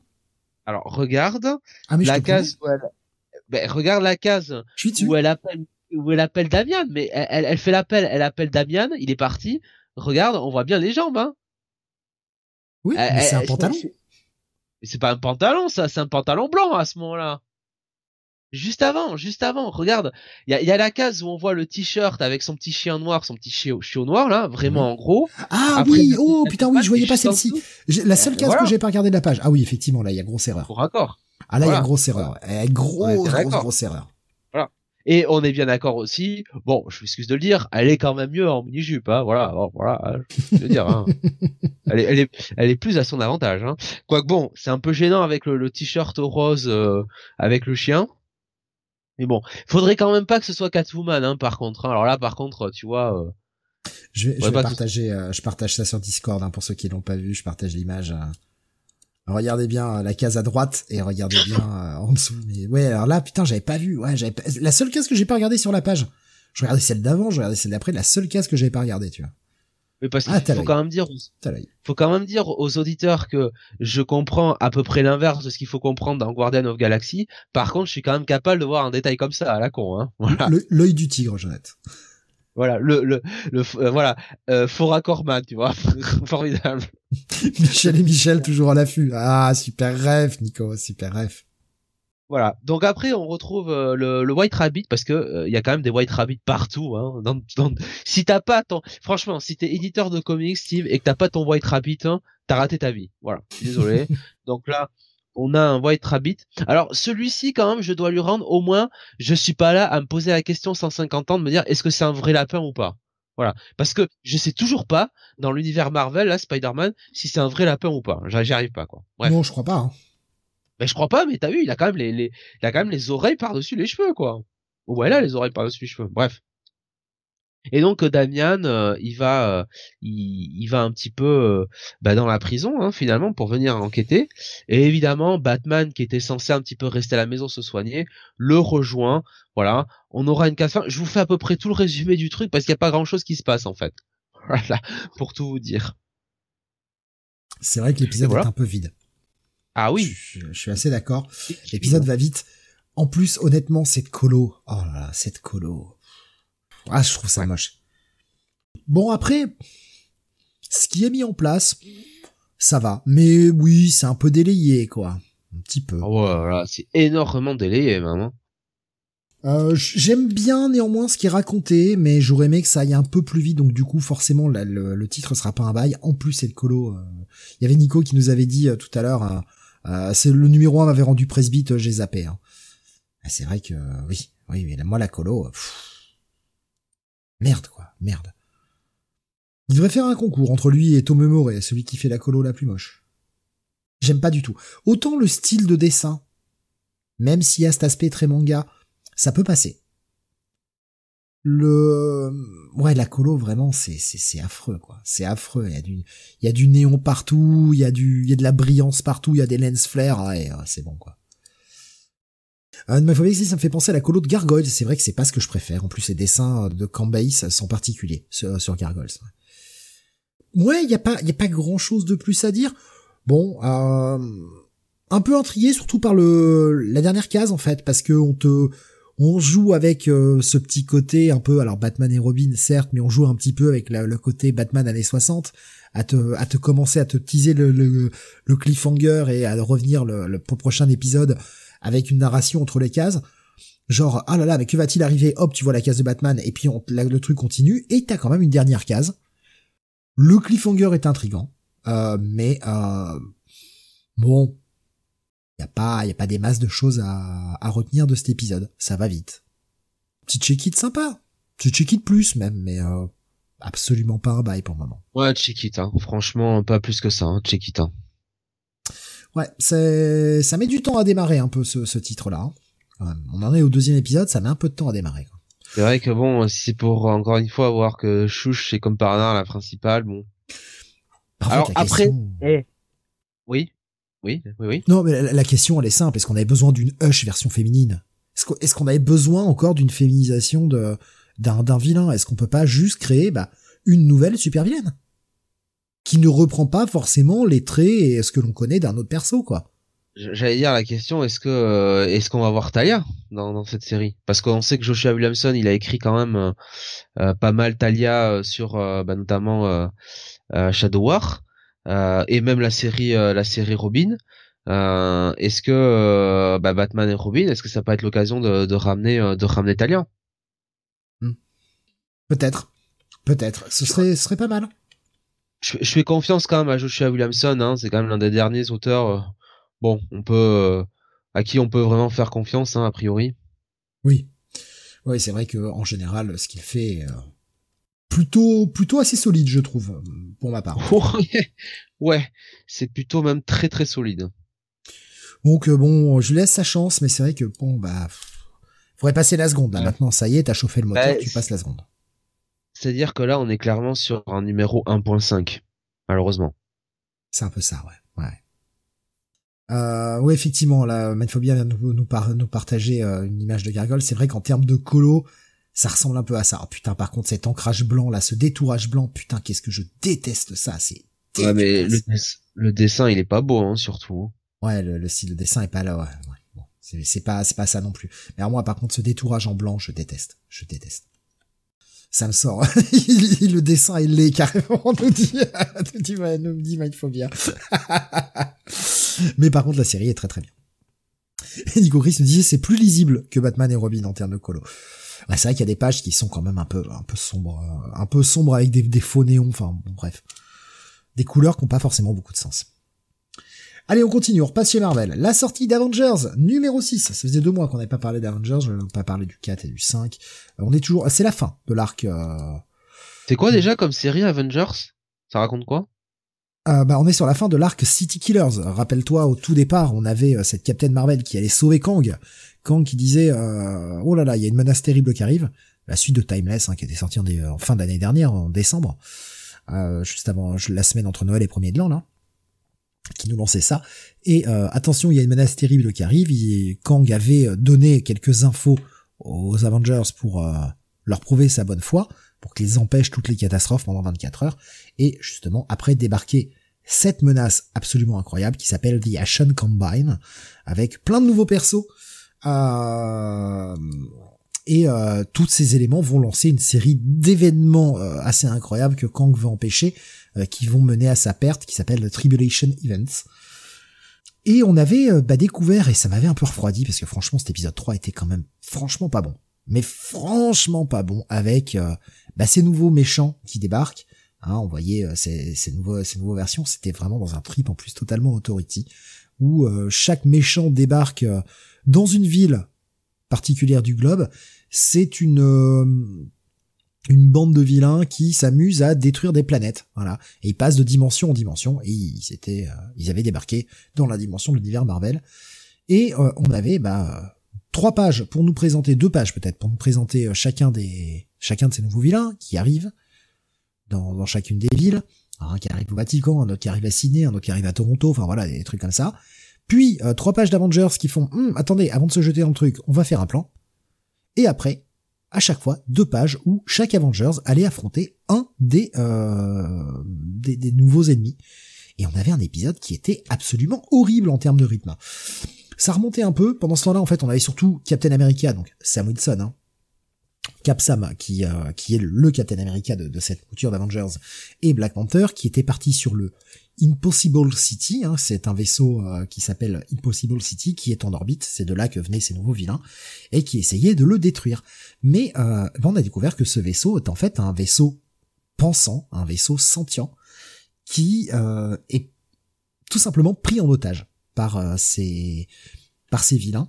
Ils ont modifié totalement sa programmation et on a appris au fil au fil des choses que en fait à la base ce vaisseau servait à des super-héros on nous rajoute encore plus le côté authority en fait.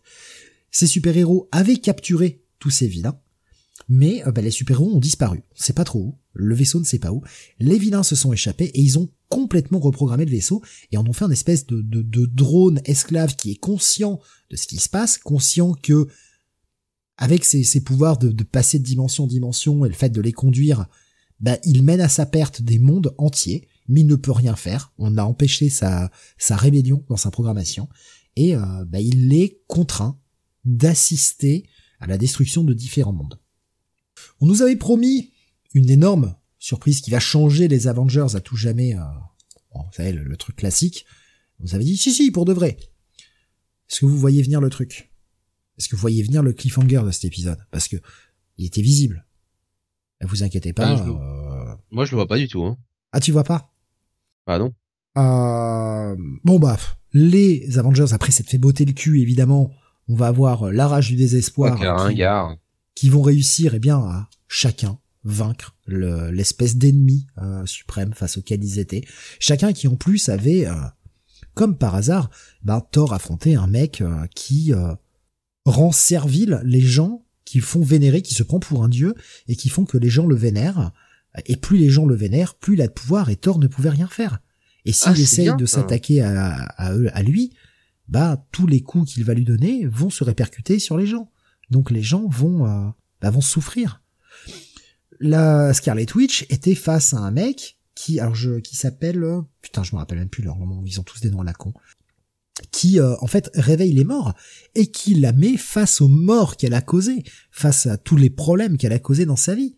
Et évidemment, euh, Vision est face à euh, une euh, un, un, ennemi qui qui s'appelle alors Meridian Diadem. Franchement, les noms sont à chier. Hein. Tous les tous les noms des persos de ces persos là sont à chier qui, eh bien, a une espèce d'armée de drones qu'elle a reprogrammé, des espèces de créatures artificielles qu'elle a reprogrammées, et elle cherche à comprendre la programmation de vision. Ah, comme par hasard, ils ont tous un ennemi qui a un rapport avec eux. Évidemment, c'est la fin de l'arc c'est super, ils vont leur botter le cul. Et euh, bah évidemment, qu'est-ce qui va changer? Hein, Qu'est-ce qui va changer les Avengers à tout jamais?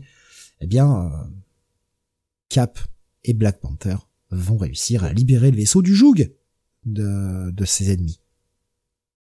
Et le vaisseau veut être un Avenger. Voyez où ça vient? Voyez, euh, voyez, on y va, hein, on y va. Par Skype? Par Skype?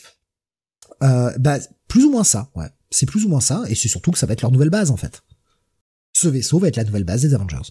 Voilà. Tu le sentais venir à la fin de l'épisode, à l'épisode 5. Malheureusement, visuellement, alors j'ai pas donné les crédits, visuellement c'est pas très beau. Euh, on a Jed McKay au scénario, euh, pas le meilleur qu'il ait fait malheureusement. Euh, Ivan Fiorelli est au dessin, une colorisation de Federico Bli. visuellement, c'est franchement pas top. j'ai franchement vu mieux. Les scènes d'action sont plutôt bien gérées, la colo aide bien euh, pour les pages où il y a euh, ça pète dans tous les sens. Maintenant, quand tu regardes un peu les visages, euh, oh là, c'est loin d'être propre, quoi. C'est c'est quand même pas super. Je vais partager une image, notamment sur Discord, et vous, vous, puissiez voir à quel point c'est pas ouf. Est-ce que c'est mauvais? Non. Est-ce que c'est bon? Non. Non, c'est euh, bien bon gros blockbuster comme on attend que ce soit Avengers. Les idées qui étaient posées au départ par Jen McKay étaient pas inintéressantes. Bon, cet ajout de cette base, bon, pourquoi pas? Ça peut, ça peut renouveler des petites choses chez les Avengers, ça peut être sympa, mais on verra. Ou on verra, il va emmener le truc. C'est pas, euh, c'est pas horrible. C'est juste euh, très moyen. Ouais, Nico Chris nous a partagé la, Sean Combine.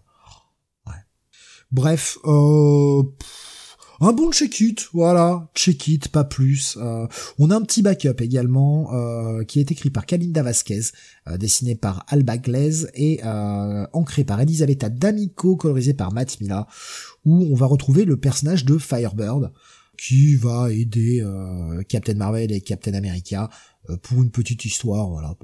Rien de rien de mauvais, rien de bien, totalement oubliable un petit check-it pour cet épisode. J'attends de voir la suite, par contre. Euh, j'attends de voir sur quoi il va relancer le titre.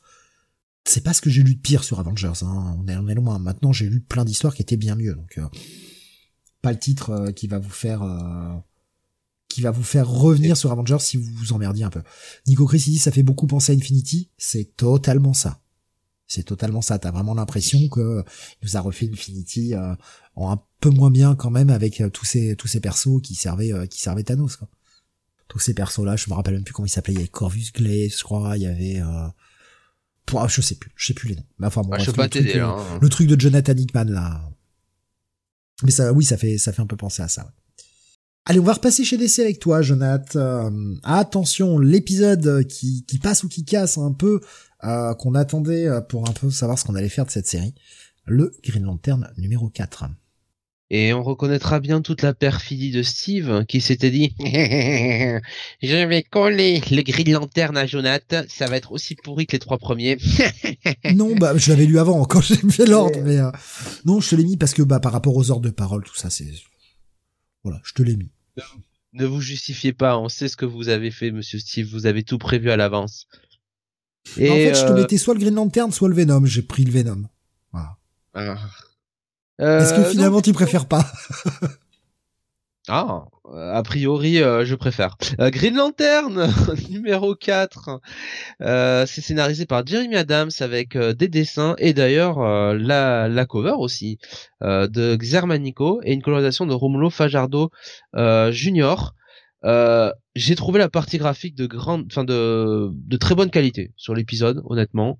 J'ai pas pas grand chose à, à dire. J'ai trouvé que c'était euh, du bon euh, du bon euh, comics de super-héros.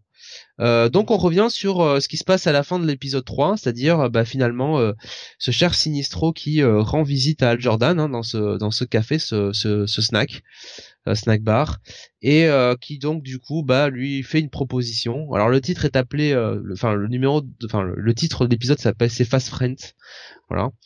Euh, et, euh, et Sinistro en gros fait comprendre à Al qu'il n'est pas là pour euh, bon l'attaquer ou faire du mal à la Terre ou quoi que ce soit. Il veut quelque chose. Il veut repartir sur sa planète et il veut l'aide d'Al Jordan et, et pour cela il veut surtout sa bague de Green Lantern. Et en gros, ce qui s'est passé dans l'épisode 3 où il attaque bon plus ou moins l'entreprise Ferris Industries, en fait, c'est une manière pour Sinistro de faire un peu pression sur Al pour lui dire voilà de quoi je suis capable. Donc euh, file-moi ta bague. Euh, donc elle lui file sa bague entre guillemets. Bah, le problème c'est que euh, Sinistro n'arrive pas à, utiliser les pouvoirs de Green Lantern. on se rappelle que c'est une bague qui était introduite dans le premier épisode et qui est un peu sortie nulle part. comme si finalement Al Jordan par sa propre volonté lui-même avait matérialisé cette bague de Green Lantern et les pouvoirs qui qui qu'il y avait derrière euh, et donc Sinistro bah, se rend compte que bah non, ça va pas marcher et et, euh, il s'en va euh, en en laissant quand même une menace à Al, c'est-à-dire que en gros bah il il va faire péter des missiles, voilà, hein, on peut le dire comme ça. Et et donc Al bah, va demander l'aide de, bah, de quelqu'un pour pouvoir pour pouvoir arrêter ça et il va demander l'aide de Flash mais pas n'importe quel Flash, le meilleur Flash le, seul Flash qui est fidèle hein, en, amitié, euh, c'est-à-dire euh, bah, Barry Allen, voilà. Tout ah non ah non Il appelle Wally. Comment ça, il appelle Wally? C'est Wally qui l'appelle. Barry, il intervient après. D'abord, c'est Ah. Wally. Alors attends, attends, attends. Ah si Euh, si. si si. Bah non, c'est Barry. Non, le, le Flash qui intervient en costume, c'est Wally. Et après, justement, il a besoin de, de Barry pour la partie euh, police scientifique. Ouais. Alors, écoute, Steve, il y a, une- il y, a, il y a quand même là aussi, il y a quand même une erreur, ou, ou alors c'est une erreur dans, dans, la- dans l'écriture parce qu'il dit right on time Barry. Attends, mais euh, c'est moi qui ai mal compris, c'est moi hein. qui suis un débile? Ouais, je suis pas fou, hein. je crois que là aussi t'as raté le midi jupe, hein. je te le dis tout de suite. Hein. Non, non, non, mais moi je voulais que ce soit Wally en fait, c'est tout. C'est Voilà. pour moi en costume, c'est Wally, monsieur. Je veux pas le savoir. Voilà. Voilà. oh non, donc, euh, putain, merde, c'est Wally, c'est Barry. et- oh, fait chier. Et voilà. Euh, moi j'avais voilà. lu Wally, tu vois. J'avais lu Wally, je me suis dit c'était en fait, je m'étais dit au départ, c'est vachement malin de faire intervenir Wally en tant que Flash et justement après par la suite d'avoir Barry dans la deuxième partie plus en civil et qui prennent un peu conseil des deux, tu vois. Je m'étais dit putain, c'est cool, il a fait intervenir les deux Flash. Et en fait, c'est juste Barry, bah c'est de la merde, épisode nul, allez gros passe, ça dégage. Bah non, non. et- cœur de la semaine. Le mec, il a tout compris. Il va pas aller, il va pas appeler notre, notre idiot de Wally, là. En plus, on va encore se taper des pages en gaufrier, non, au secours, là. Euh, donc, euh, non, non, il appelle, euh, il appelle Barry et il a raison. Voilà. Et Barry, il arrive, il règle la situation. Hop, hop, hop, tout va bien, Oh, voilà. La déception. Franchement, la déception, c'était trop. Enfin, moi, je l'avais vu ça trop bien. Je me dis, putain, il appelle Wally, son pote, et en même temps, il appelle Barry derrière, et il prend conseil des deux. Putain! Oh, je suis déçu, déçu, déçu. C'est que Barry. On a quand même, on a, on a quand même une, const- une matérialisation d'un, d'un, d'un requin vert, hein, quand même, du plus beau. Franchement, euh, Le truc qui sert à rien. on, on se fait pas chier hein, chez la famille Jordan. Hein, voilà. Euh, on sort des requins euh, au milieu de la, dans l'atmosphère, quoi. C'est formidable. Voilà. Et très donc, fait bah, Sharknado, j'imagine. je sais pas. Ouais, peut-être, sans doute, ouais, sans doute. Bah oui, rien, mais c'est con. Ouais, ouais, ouais. ouais. Et donc euh, voilà, bah on a euh, la poignée de main façon euh, putain euh, Predator, non? C'est un Predator là, la- la- le, le, le truc là comme ça là? Entre euh, Schwarzenegger et euh, Carl Weathers, ouais c'est ça? Euh, donc entre Flash et, euh, et Green Lantern. Voilà, donc euh, putain quel charisme quoi, quelle présence incroyable. Euh, et donc bah euh, ils vont euh, tous les deux euh, du côté de de and- euh, Star, euh, Stark Industries, n'importe quoi. Ferris Industries pour enquêter sur euh, bah, l'attaque un peu de de Sinistro et voir un petit peu bah, qu'est-ce qui s'est passé avec si, si Sinistro avait pas piégé certains avions, des choses comme ça. Et, et donc Carol euh, bah, débarque, Carol qui qui dit bonjour. Alors elle, elle se trompe pas hein, tout de suite. Hi Barry. Voilà. Donc elle reconnaît tout de suite Barry. Alors Barry qui lui dit ah tiens euh, lui et ça. Et comment va Iris? Ah bah très bien. euh, euh, vous devriez nous venir nous voir. Euh, euh, allez, allez toi euh, bientôt. Enfin voilà. Et elle dit ah bah ouais, ça serait marrant. Hein. Et Carole lui dit bah je suis désolé Barry, mais je suis avec quelqu'un d'autre. Voilà. Et là, on a quand même une page de, de Al Jordan avec ce, ce petit haussement de sourcil, ce petit sourire là. Hmm. Elle est, elle est, en fait, elle est fiancée. Hmm. Hmm. Voilà. En mode, mais t'inquiète pas, tu sais comment ça va se passer, elle va pas se marier. voilà. Euh, donc, donc, euh, bah, les trois discutent ensemble et euh, et euh, en gros, bah, il essaye un petit peu le père. euh, le père Barry d'avoir un peu des, des, des explications enfin il va il lui dit qu'il va enquêter notamment sur le logiciel pour voir voilà s'il n'y a pas des s'il y a pas des problèmes au niveau de ces avions parce que comme lui dit Carole euh, bah euh, si euh, si ça se passe mal au niveau de la démonstration au niveau du contrat bah ça risque de plomber plomber son entreprise quoi voilà Et, et en plus, enquêter sur logiciel grâce à Terrific Tech. Donc on n'oublie Oui. pas tout l'ensemble de l'univers d'essai. Ça, c'est tellement cool, putain, c'est tellement voilà bah encore une fois heureusement parce que bon Jeremy Adams il me semble hein, je peux me tromper il, il connaît un petit peu la franchise Flash non quand même? Voilà. Oui, oui, et puis bon, il a un petit peu écrit Terrific Tech dans son dernier run sur Flash, donc bon, voilà. Voilà, accessoirement, voilà. Donc euh, derrière, on a un peu le méchant, euh, le méchant du mercredi, euh, qui euh, donc en l'occurrence Major Disaster, qui fout un peu le bordel et ça permet un petit team up entre Barry euh, et Flash. Et puis voilà, ils vont nous faire une petite discussion euh, un peu sympathique, voilà. Donc euh, plutôt un épisode cool euh, qui fait quand même avancer, avancer le plot hein, malgré tout. Et, euh, enfin, j'ai envie de dire, on est, on est sur une bonne lancée hein, sur ce Green Lantern. Ça y est, ça commence. Ça commence enfin. premier bon épisode de Green Lantern par Jeremy Adams. Il en aura fallu 6. Oui, parce que les deux Night Terrors y comptent. Hein. C'était lui aussi. Il en aura fallu 6, mais ça y est, ça devient cool. Ça y est, ça devient bien. Ça y est, il arrête d'écrire Al Jordan comme un connard. Parce ah, que ce Al Jordan creepy, il y a toute cette discussion avec Barry qui est hyper intéressante, où Barry lui dit non mais euh, mec, enfin c'est c'est Carol Ferris, c'est ta promise quoi. Putain mais bats-toi pour la récupérer en fait. Et Al qui dit euh, ouais, mais et il lui explique pourquoi en fait il est un peu hésitant là-dessus. Et euh, Barry qui est en train de lui dire mais vas-y fonce, fais le gros lourd. On a avec cette phrase la guerre c'est comme l'amour. Enfin il y a pas de il y a pas de coup bas en fait. C'est il faut y aller quoi. Et, et Al qui commence enfin à comprendre et qui commence enfin à dire et merci enfin d'arrêter de faire agir Al comme un con, qui dit oui mais non. En fait faut que j'arrête de faire le lourd quoi. Ah bah putain, ah, quel soulagement ouais. Parce que Al connard, Al creepy comme on l'a eu au départ, c'était pas possible. Ah, pour moi, ça va pas du tout avec le perso. Donc, euh, ouf, ouf, ça commence enfin à évoluer.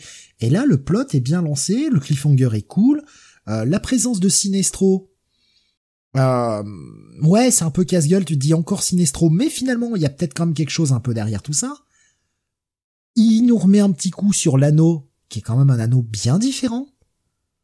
Oui. Eh ben ça y est, ça y est, il m'a un petit peu, il m'a un petit peu happé, parce que moi franchement c'était le dernier numéro que je tentais. Je me suis dit si c'est la même merde que les, euh, allez je vais dire les trois premiers, parce que je vais je vais pas compter Night Terrors dans la numérotation.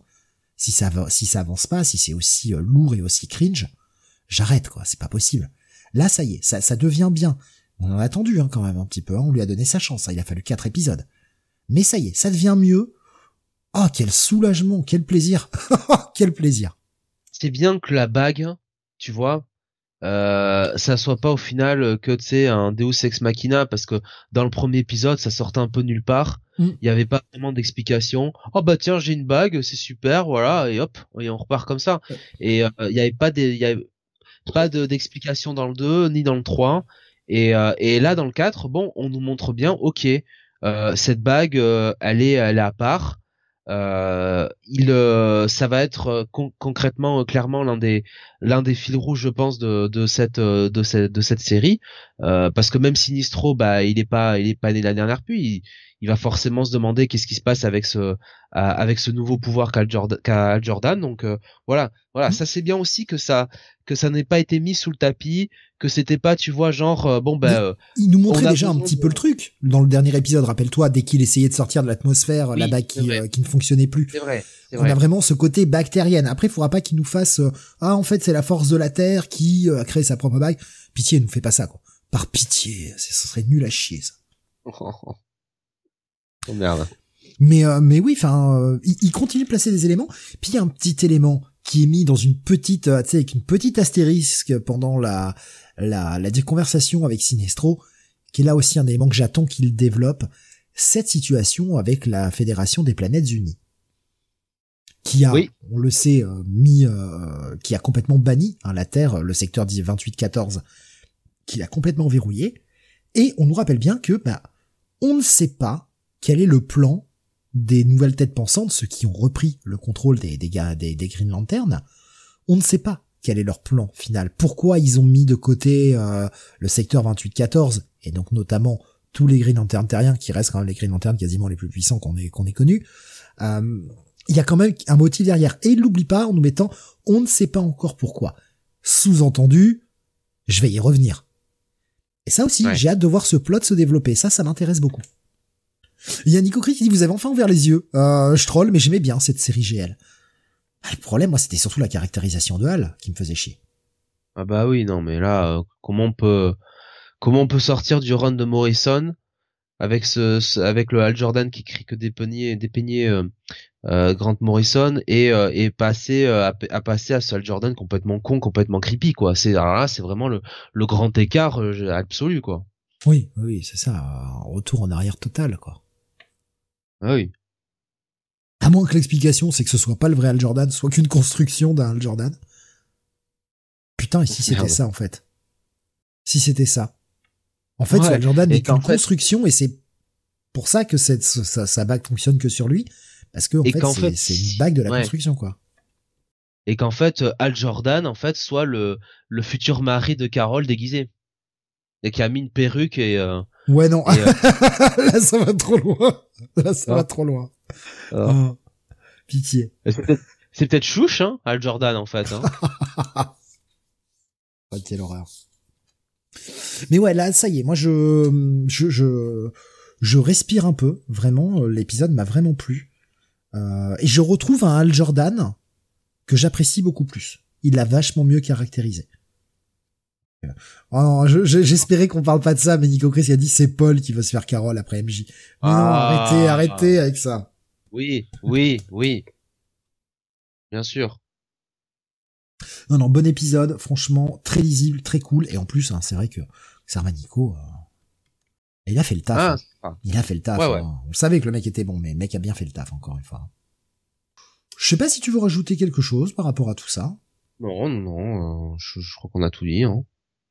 Ben, pour moi, ça va être un, bon gros bail. Voilà, enfin. Et, et ben entièrement d'accord avec toi. Un bon gros bail euh, pour moi aussi.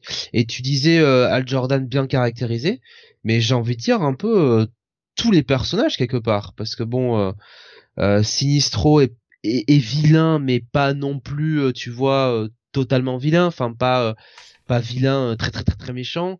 Euh, Carole Ferris, euh, bon, elle est pas non plus en mode tsundere comme sur les premiers épisodes. Bon, j'ai l'impression quand même que voilà, sur un peu tous les personnages, ça il a il a commencé à, comprendre un peu comment ça se passait ou comment ça devait se passer. Ouais, il faudra qu'il confirme, mais ouais, ça y est, c'est un peu mieux. On n'a pas parlé, c'est vrai, du backup. Il y a un petit backup. Trop tôt pour euh, trop tôt pour dire si c'est bien ou pas, parce que c'est un backup en plusieurs parties. Écrit par Thomasy, euh, décidé par David Lafuente avec euh, Tamra Bonvillain la colo, qui, bah, qui, qui va nous présenter un dans le secteur 2541, eh bien un gamin réfugié de la planète Corrugar qui n'est pas forcément conscient de sa condition où il a été recueilli par un mec qui est bah, qui exploite les gosses, hein, qui les fait aller voler, qui leur fait ramener des crédits, euh, voilà pour euh, bah, bah, pour euh, arriver à, à, survivre quoi, qui qui les entraîne à voler et qui leur dit bah si vous ramenez pas votre part, je vous dégage quoi. Et avec un petit twist sur la fin qu'on va pas vous révéler, à voir, à voir, c'est pas inintéressant, c'est pas non plus le truc le plus fou, mais euh, je sais pas, c'est Thomasy, c'est pas trop mal écrit quand même. Je sais pas si tu l'avais lu ce, ce backup, Jonathan. Non, non, non, je t'avouerai, je, je l'ai, euh, je l'ai pas, je l'ai pas lu. Ok.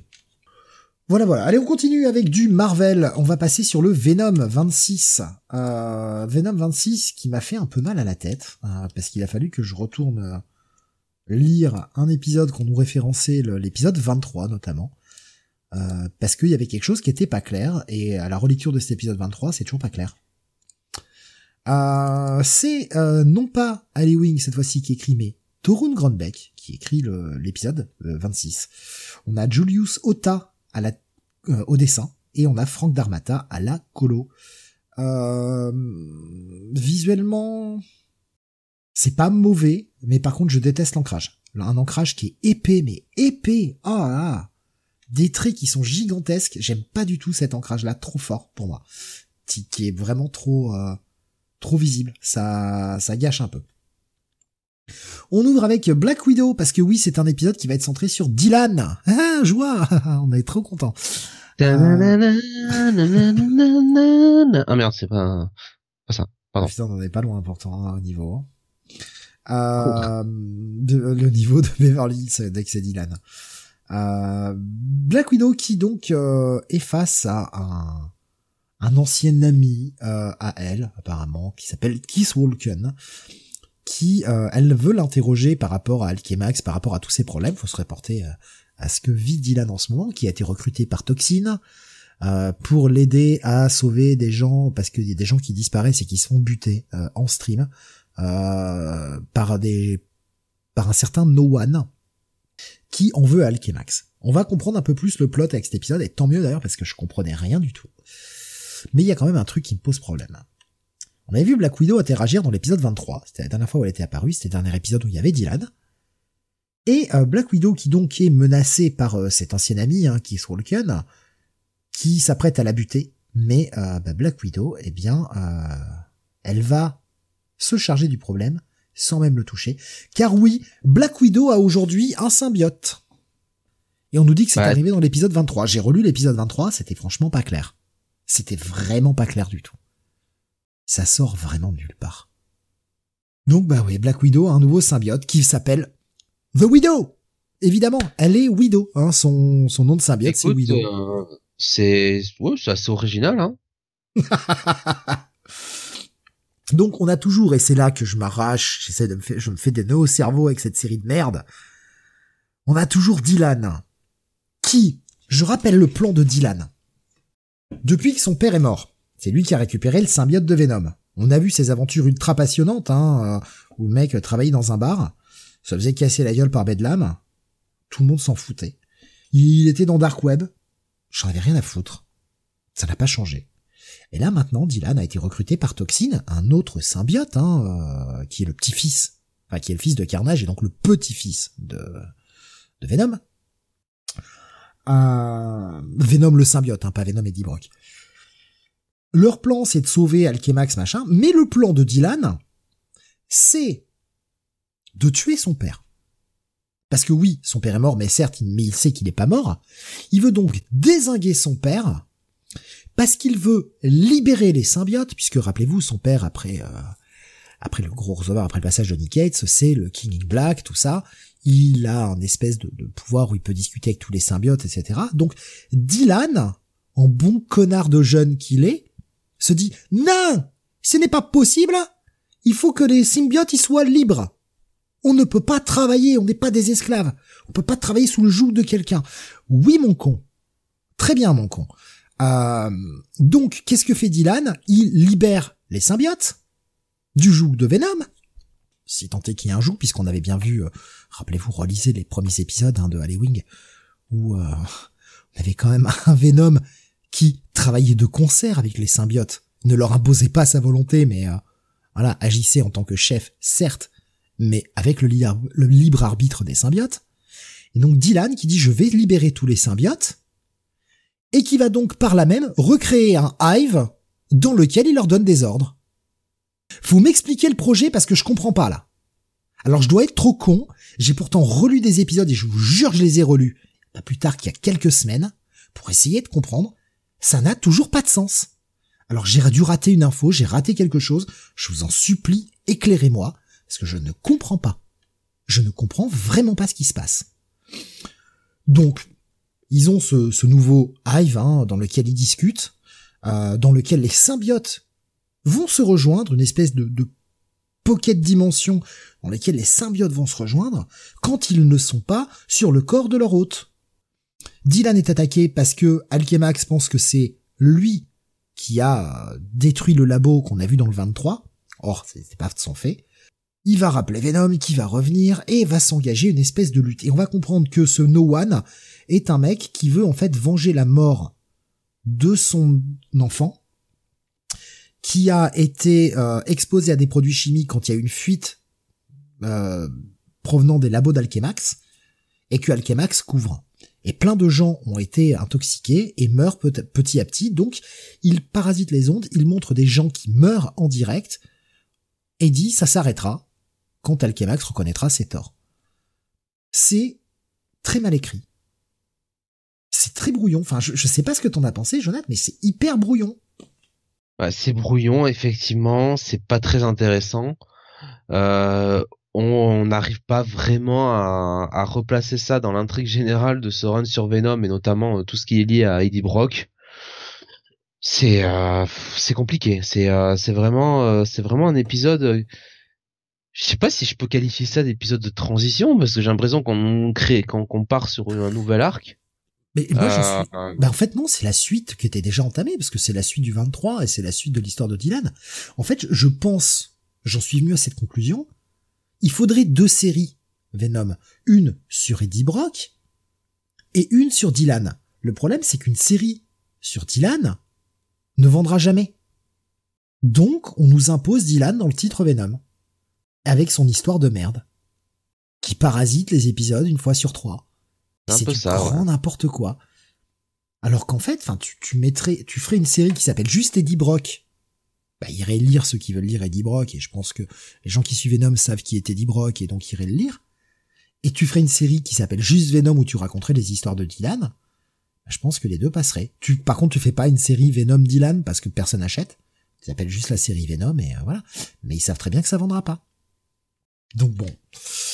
Ah, je ne comprends pas. Je, ne comprends décidément pas. Et vraiment là, moi voir la Black Widow avec une avec un symbiote euh, toxine, j'en ai rien à foutre de ce perso. Ça m'intéresse pas. Euh, Dylan ne m'intéresse pas. Enfin, c'est naze.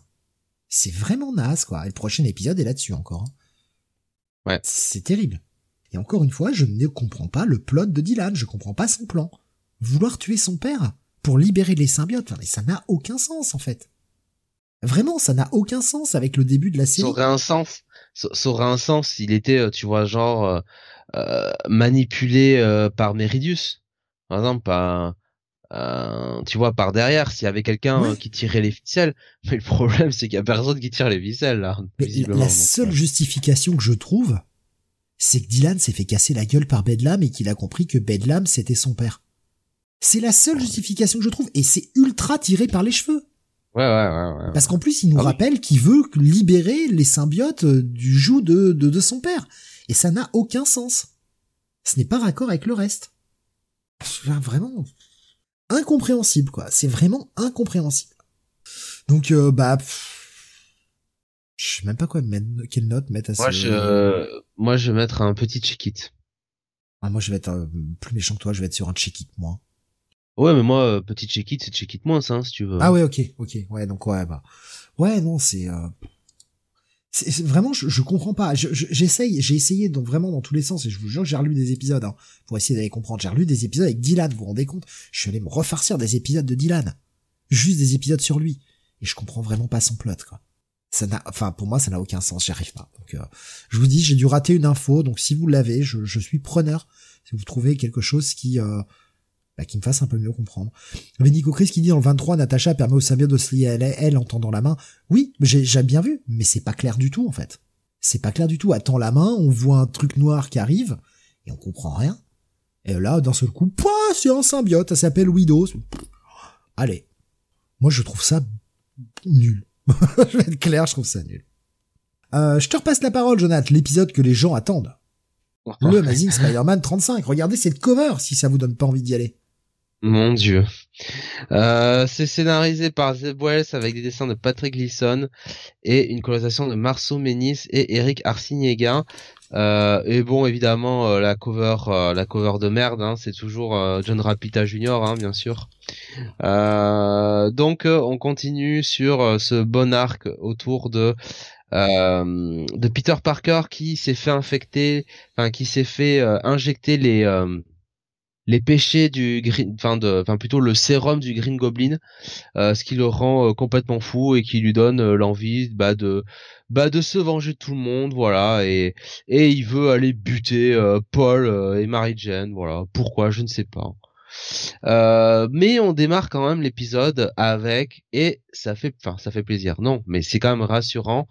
La suite un peu du du subplot autour de de Hammerhead, Hein, souvenez-vous, euh, je vous avais compté, euh, je vous avais parlé du, mariage hein, de, Janice et de Randy. Euh, ce mariage je ratais donc de la fille d'Amered et du fils de, du fils de Robbie Robertson et, le commanditaire de, de ce de ce qui s'est passé comment dire du du bordel sur le mariage du mariage raté c'était Amered euh, qui avait euh, ouais qui avait tout euh, bah, qui avait tout tout foutu en l'air. Et là Red clairement bah il avance il avance comment dire tranquillement mais sereinement vers son plan qui est en fait de monter visiblement tous les tous les gangs les uns contre les autres et et diviser pour mieux régner quoi. Disons les choses clairement Voilà.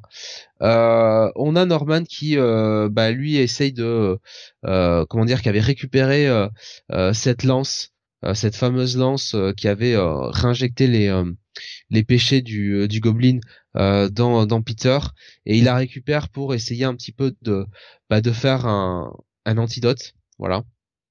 Pendant ce temps, on a la Queen Goblin qui essaye de euh, qui essaye un petit peu de euh, comment dire de euh, de prendre un peu dans ses bras Peter, de lui faire comprendre que tout va bien, ça va bien se passer, elle le comprend, ils peuvent tous les deux s'associer. Peter répond avec un coup de, de rambarde d'autoroute dans la tronche, voilà, dégage de là. faut pas le faire chier avec un un bon rire de déglingo.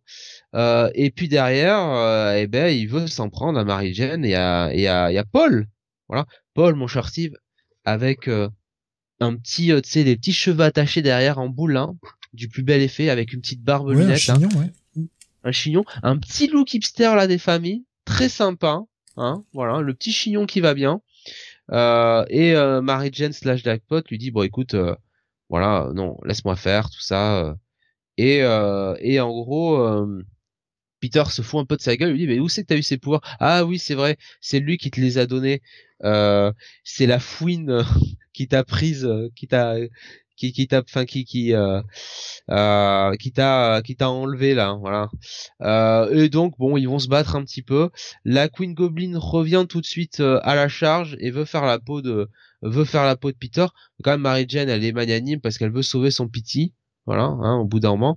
Et on nous refait évidemment parce que Zeb Wells n'est plus à sa près, on nous refait quand même le remake, ça aurait été trop bête, de Gwen Stacy, euh, mais cette fois-ci avec euh, Paul dans le rôle de Gwen Stacy, voilà. Euh, évidemment Peter lâche ce pauvre Paul.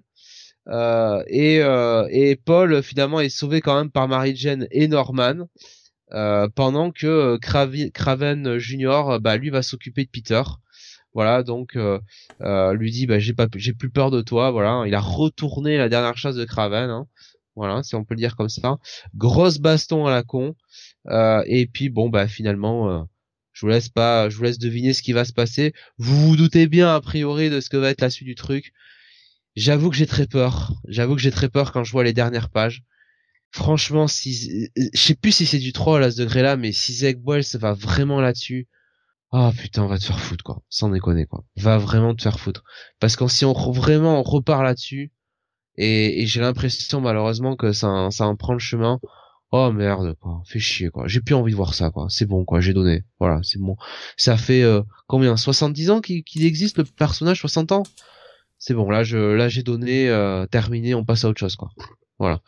Euh, donc au final, bon, alors un fin de Dark, voilà, bon, qui se finit euh, comme comme il a commencé. Bref, dans le grand n'importe quoi. Benny disait pas, ce, Amazing, c'est paresseux, c'est facile, c'est le twist qu'on attendait tous et qu'on ne voulait pas voir. Oui, mais c'est du troll parce que ça fait quand même plusieurs épisodes maintenant qui euh, nous troll là-dessus. Est-ce qu'il va le faire Est-ce qu'il va pas le faire euh, Même il va le, faire. Hein. Même. Moi, je suis persuadé qu'il va le faire. T'as vu ce qu'il y a marqué à la fin? Il y a marqué The End point d'interrogation. Hein. Non, non, mais moi, je suis persuadé que ça, et on va pas vous les révéler, hein, allez voir. Après, allez voir, moi je vous le ah, conseille légalement, parce que parce que donnez pas d'argent à ça, ça ne le mérite pas, surtout à 5 dollars. Je rappelle que Amazing Spider-Man, sans augmenter de page, a pris, euh, pris un petit dollar comme ça pour votre cul, c'est gratos. Euh, franchement, il va le faire. Ça fait plusieurs fois qu'il joue avec, mais euh, oui.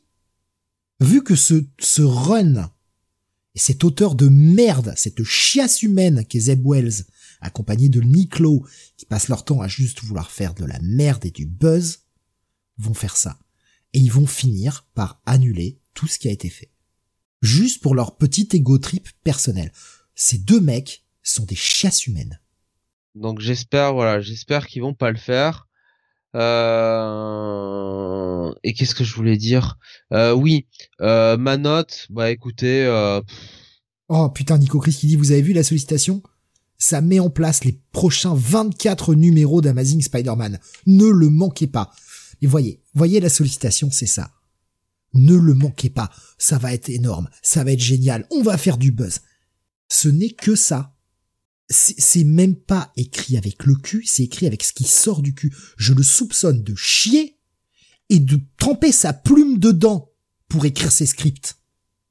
Ce n'est pas possible de chier à ce point sur un perso. Ce n'est pas possible. Je vois un commentaire sur League of Comics Geek, tu sais, sur le la sollicitation d'Amazing Spider-Man numéro 41. Ce run me donne juste envie de mettre fin à mes jours. Mais oui.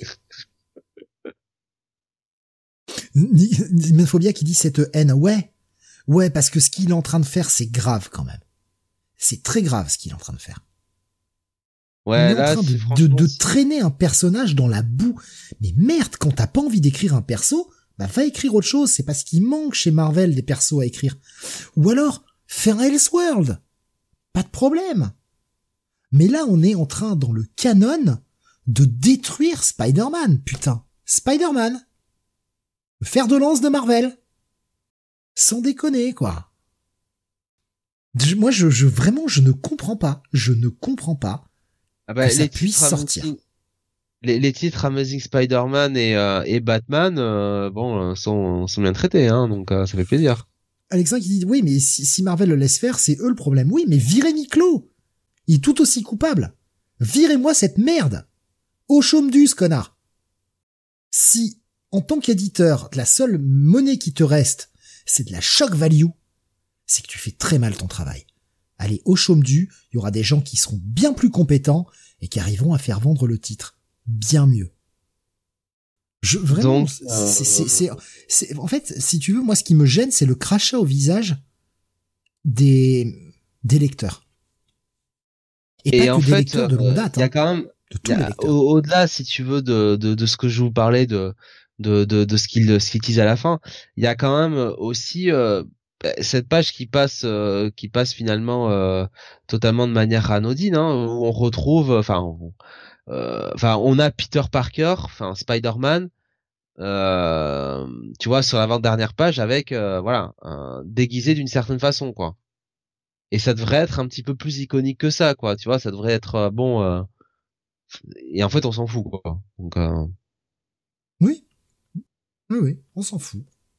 Donc j'espère, j'espère, j'espère que il va pas aller euh, il va pas aller sur le truc de fin parce que putain mais de toute façon quand dans ton arc t'en es à refaire à la fois la dernière chasse de Craven et à la fois la même scène que la mort de Gwen Stacy c'est quand même que créativement t'es au fond du néant quoi.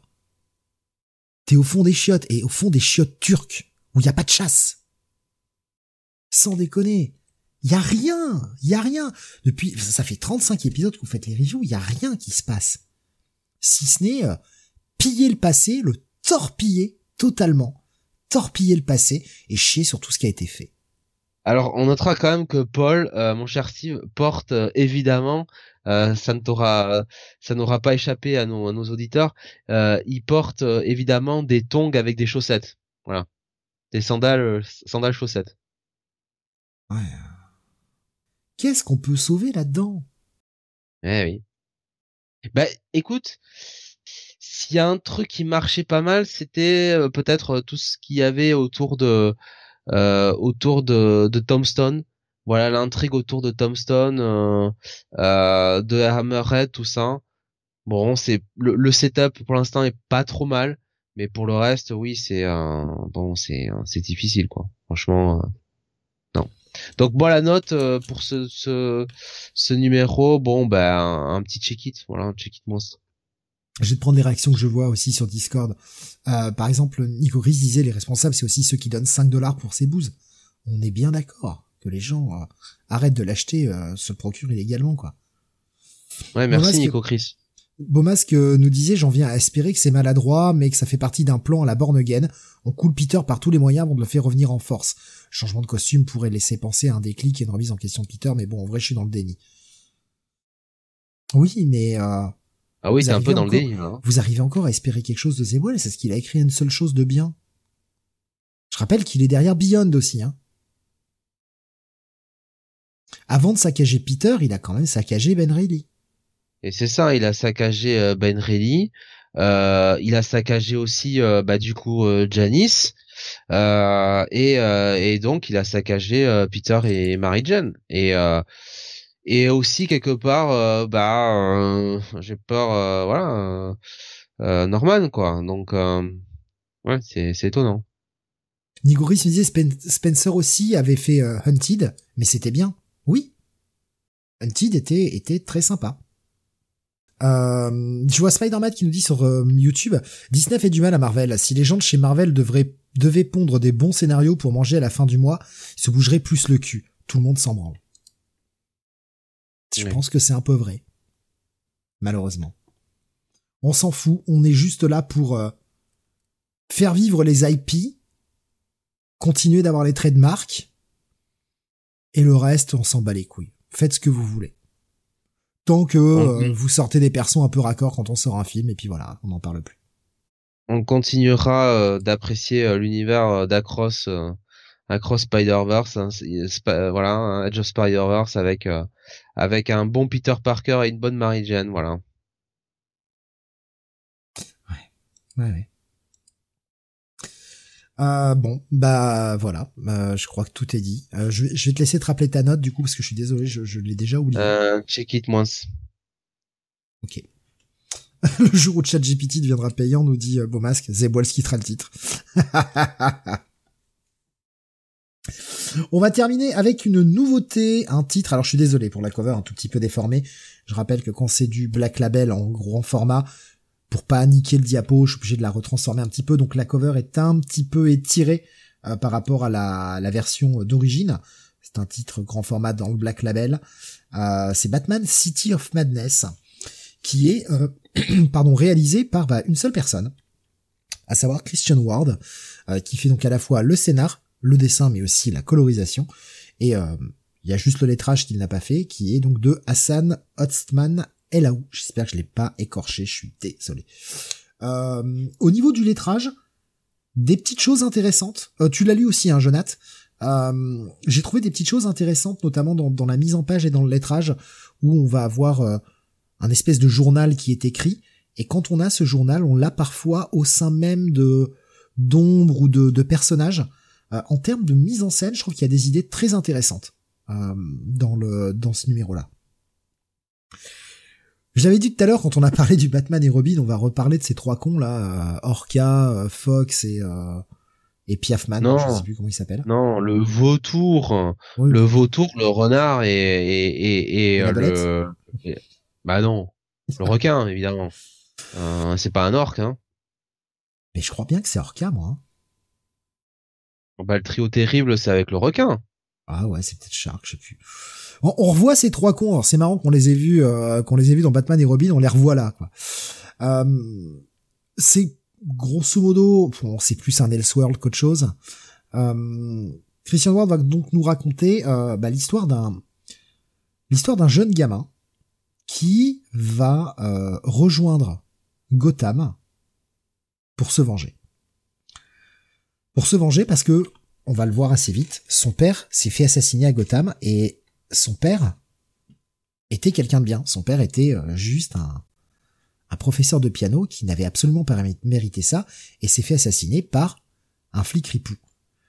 Où est Batman dans tout ça? Évidemment, Batman a une part prépondérante. Je parle de, cette histoire-là parce que c'est, on sent ce qui va mener le, le titre. De son côté, vous l'avez peut-être remarqué sur la cover, vous voyez la Court of Falls. Et euh, voilà, Jonathan qui confirme c'est bien un requin. Ouais, je sais pas pourquoi, je voulais que ce soit un orc, mais non, c'est un requin. Très ah, ah disons, euh, franchement, euh, euh c'est clair que c'est un requin. Hein. On a donc un, Batman qui bah, arpente les rues et qui va arrêter un, un Two-Face qui Two-Face qui est un petit peu modifié, un Two-Face qui a qui a un peu changé et qui va se voir affubler une espèce de de personnalité un peu au milieu. Il y a la personnalité Harvey il y a la personnalité Two-Face et une troisième personnalité qui émerge et qui va euh, qui va un peu prendre le pas pour avertir Batman d'un danger qui arrive. Et vous avez remarqué la Courte Falls, car oui, la Courte Falls est là. Et euh, la Courte Falls gardait un espèce de mal centenaire, plus que millénaire je crois, un mal qui était enfermé depuis très longtemps euh, dans les bas-fonds de Gotham, qui va être libéré. Et on va se diriger vers une espèce de, confrontation avec euh, Batman, ce mal. Il y a le, le Two-Face qui est là avec ce côté troisième personnalité, qui a un petit lien quand même avec ce mal que l'on voit débarquer, cette histoire avec le gamin qui se retrouve au milieu, bah écoute, j'ai pas trouvé ça mal du tout. Euh, c'est un Elseworld, je le prends pour ce que c'est, c'est-à-dire en tant qu'Elseworld, j'ai pas trouvé ça désagréable, j'aime bien la mise en scène, Christian Ward après il a un style très particulier qui ne plaira pas à tout le monde. Moi j'ai trouvé ça plutôt intéressant visuellement. Euh, je vois l'histoire qui se déroule un petit peu, euh, l'idée de, de passer sur euh, cette histoire de vengeance parce que c'est aussi le thème à la fois avec ce gamin qui vient se venger. On a Alfred qui est là et c'est pour ça que c'est un Elseworld aussi. Un Alfred qui, qui veille sur euh, qui veille sur Bruce, Ah, qui euh, qui amène, qui parle de, de cette Ah. mission qu'a Bruce de vengeance. Et, Ah. euh, et ouais, c'est euh, j'ai trouvé ça plutôt intéressant en fait. Voilà, c'est pas euh, c'est pas le bail absolu, en tout cas pas sur ce premier épisode, mais j'ai trouvé ça très intéressant en tout cas pour un dé- pour un début. Qu'est-ce que t'en as pensé? Peut-être un peu moins enthousiaste que toi, mais par contre, il y a une qualité que je lui reconnais, c'est différent. Voilà, dans l'approche, dans le l'univers que ça veut, dont ça, enfin, ce que ça, veut, de ce dont ça veut parler avec Batman. Euh, je trouve que la partie graphique euh, est vraiment, euh, enfin plutôt le scénario sert, euh, enfin il y a vraiment l'unisson en fait entre le, le, le, scénario et la partie graphique.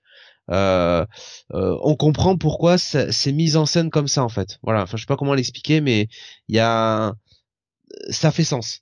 Et euh, et je trouve que euh, bah, l'utilisation, alors je sais pas si tu as nommé, mais euh, de, de ce personnage euh, iconique, euh, enfin de la des vilains de, de Gotham là. Oui, Two-Face, Euh, ouais. Two-Face, ouais, bah voilà, c'était c'était Oui, plutôt, je- je- plutôt une bonne Je idée. l'ai utilisé. Voilà. ouais. C'était plutôt une bonne idée. Euh, J'aime beaucoup le design du Batman, euh, Ouais. très très pointu, si je puis dire comme ça, très fin, très oui, voilà, tu, tu, tu sens Un côté peu, très gothique, ouais. ouais, très euh, très inquiétant quoi, hein, à la limite de de, de l'horreur quelque part. Euh, et euh, non, il y a, y a plein, plein de bons trucs.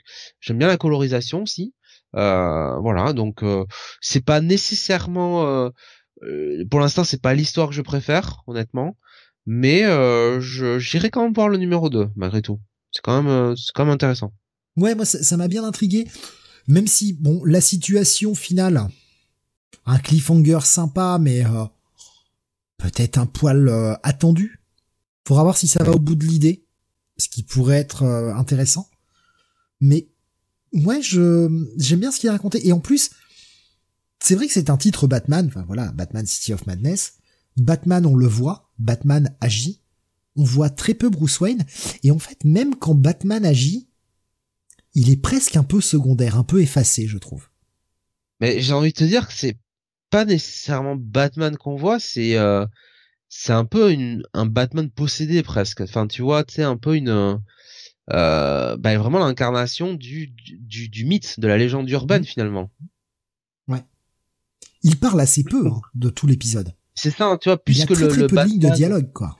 Tu, tu vois, plus que le Batman, plus euh, on va dire euh, euh, détective euh, ou euh, spécialiste en arts martiaux ou peut-être un peu super héroïque. Là, on a vraiment la- le mythe, quoi, la légende urbaine. euh, qui euh, qui est là un petit peu pour euh, faire peur aux vilains qui sont sur- superstitieux.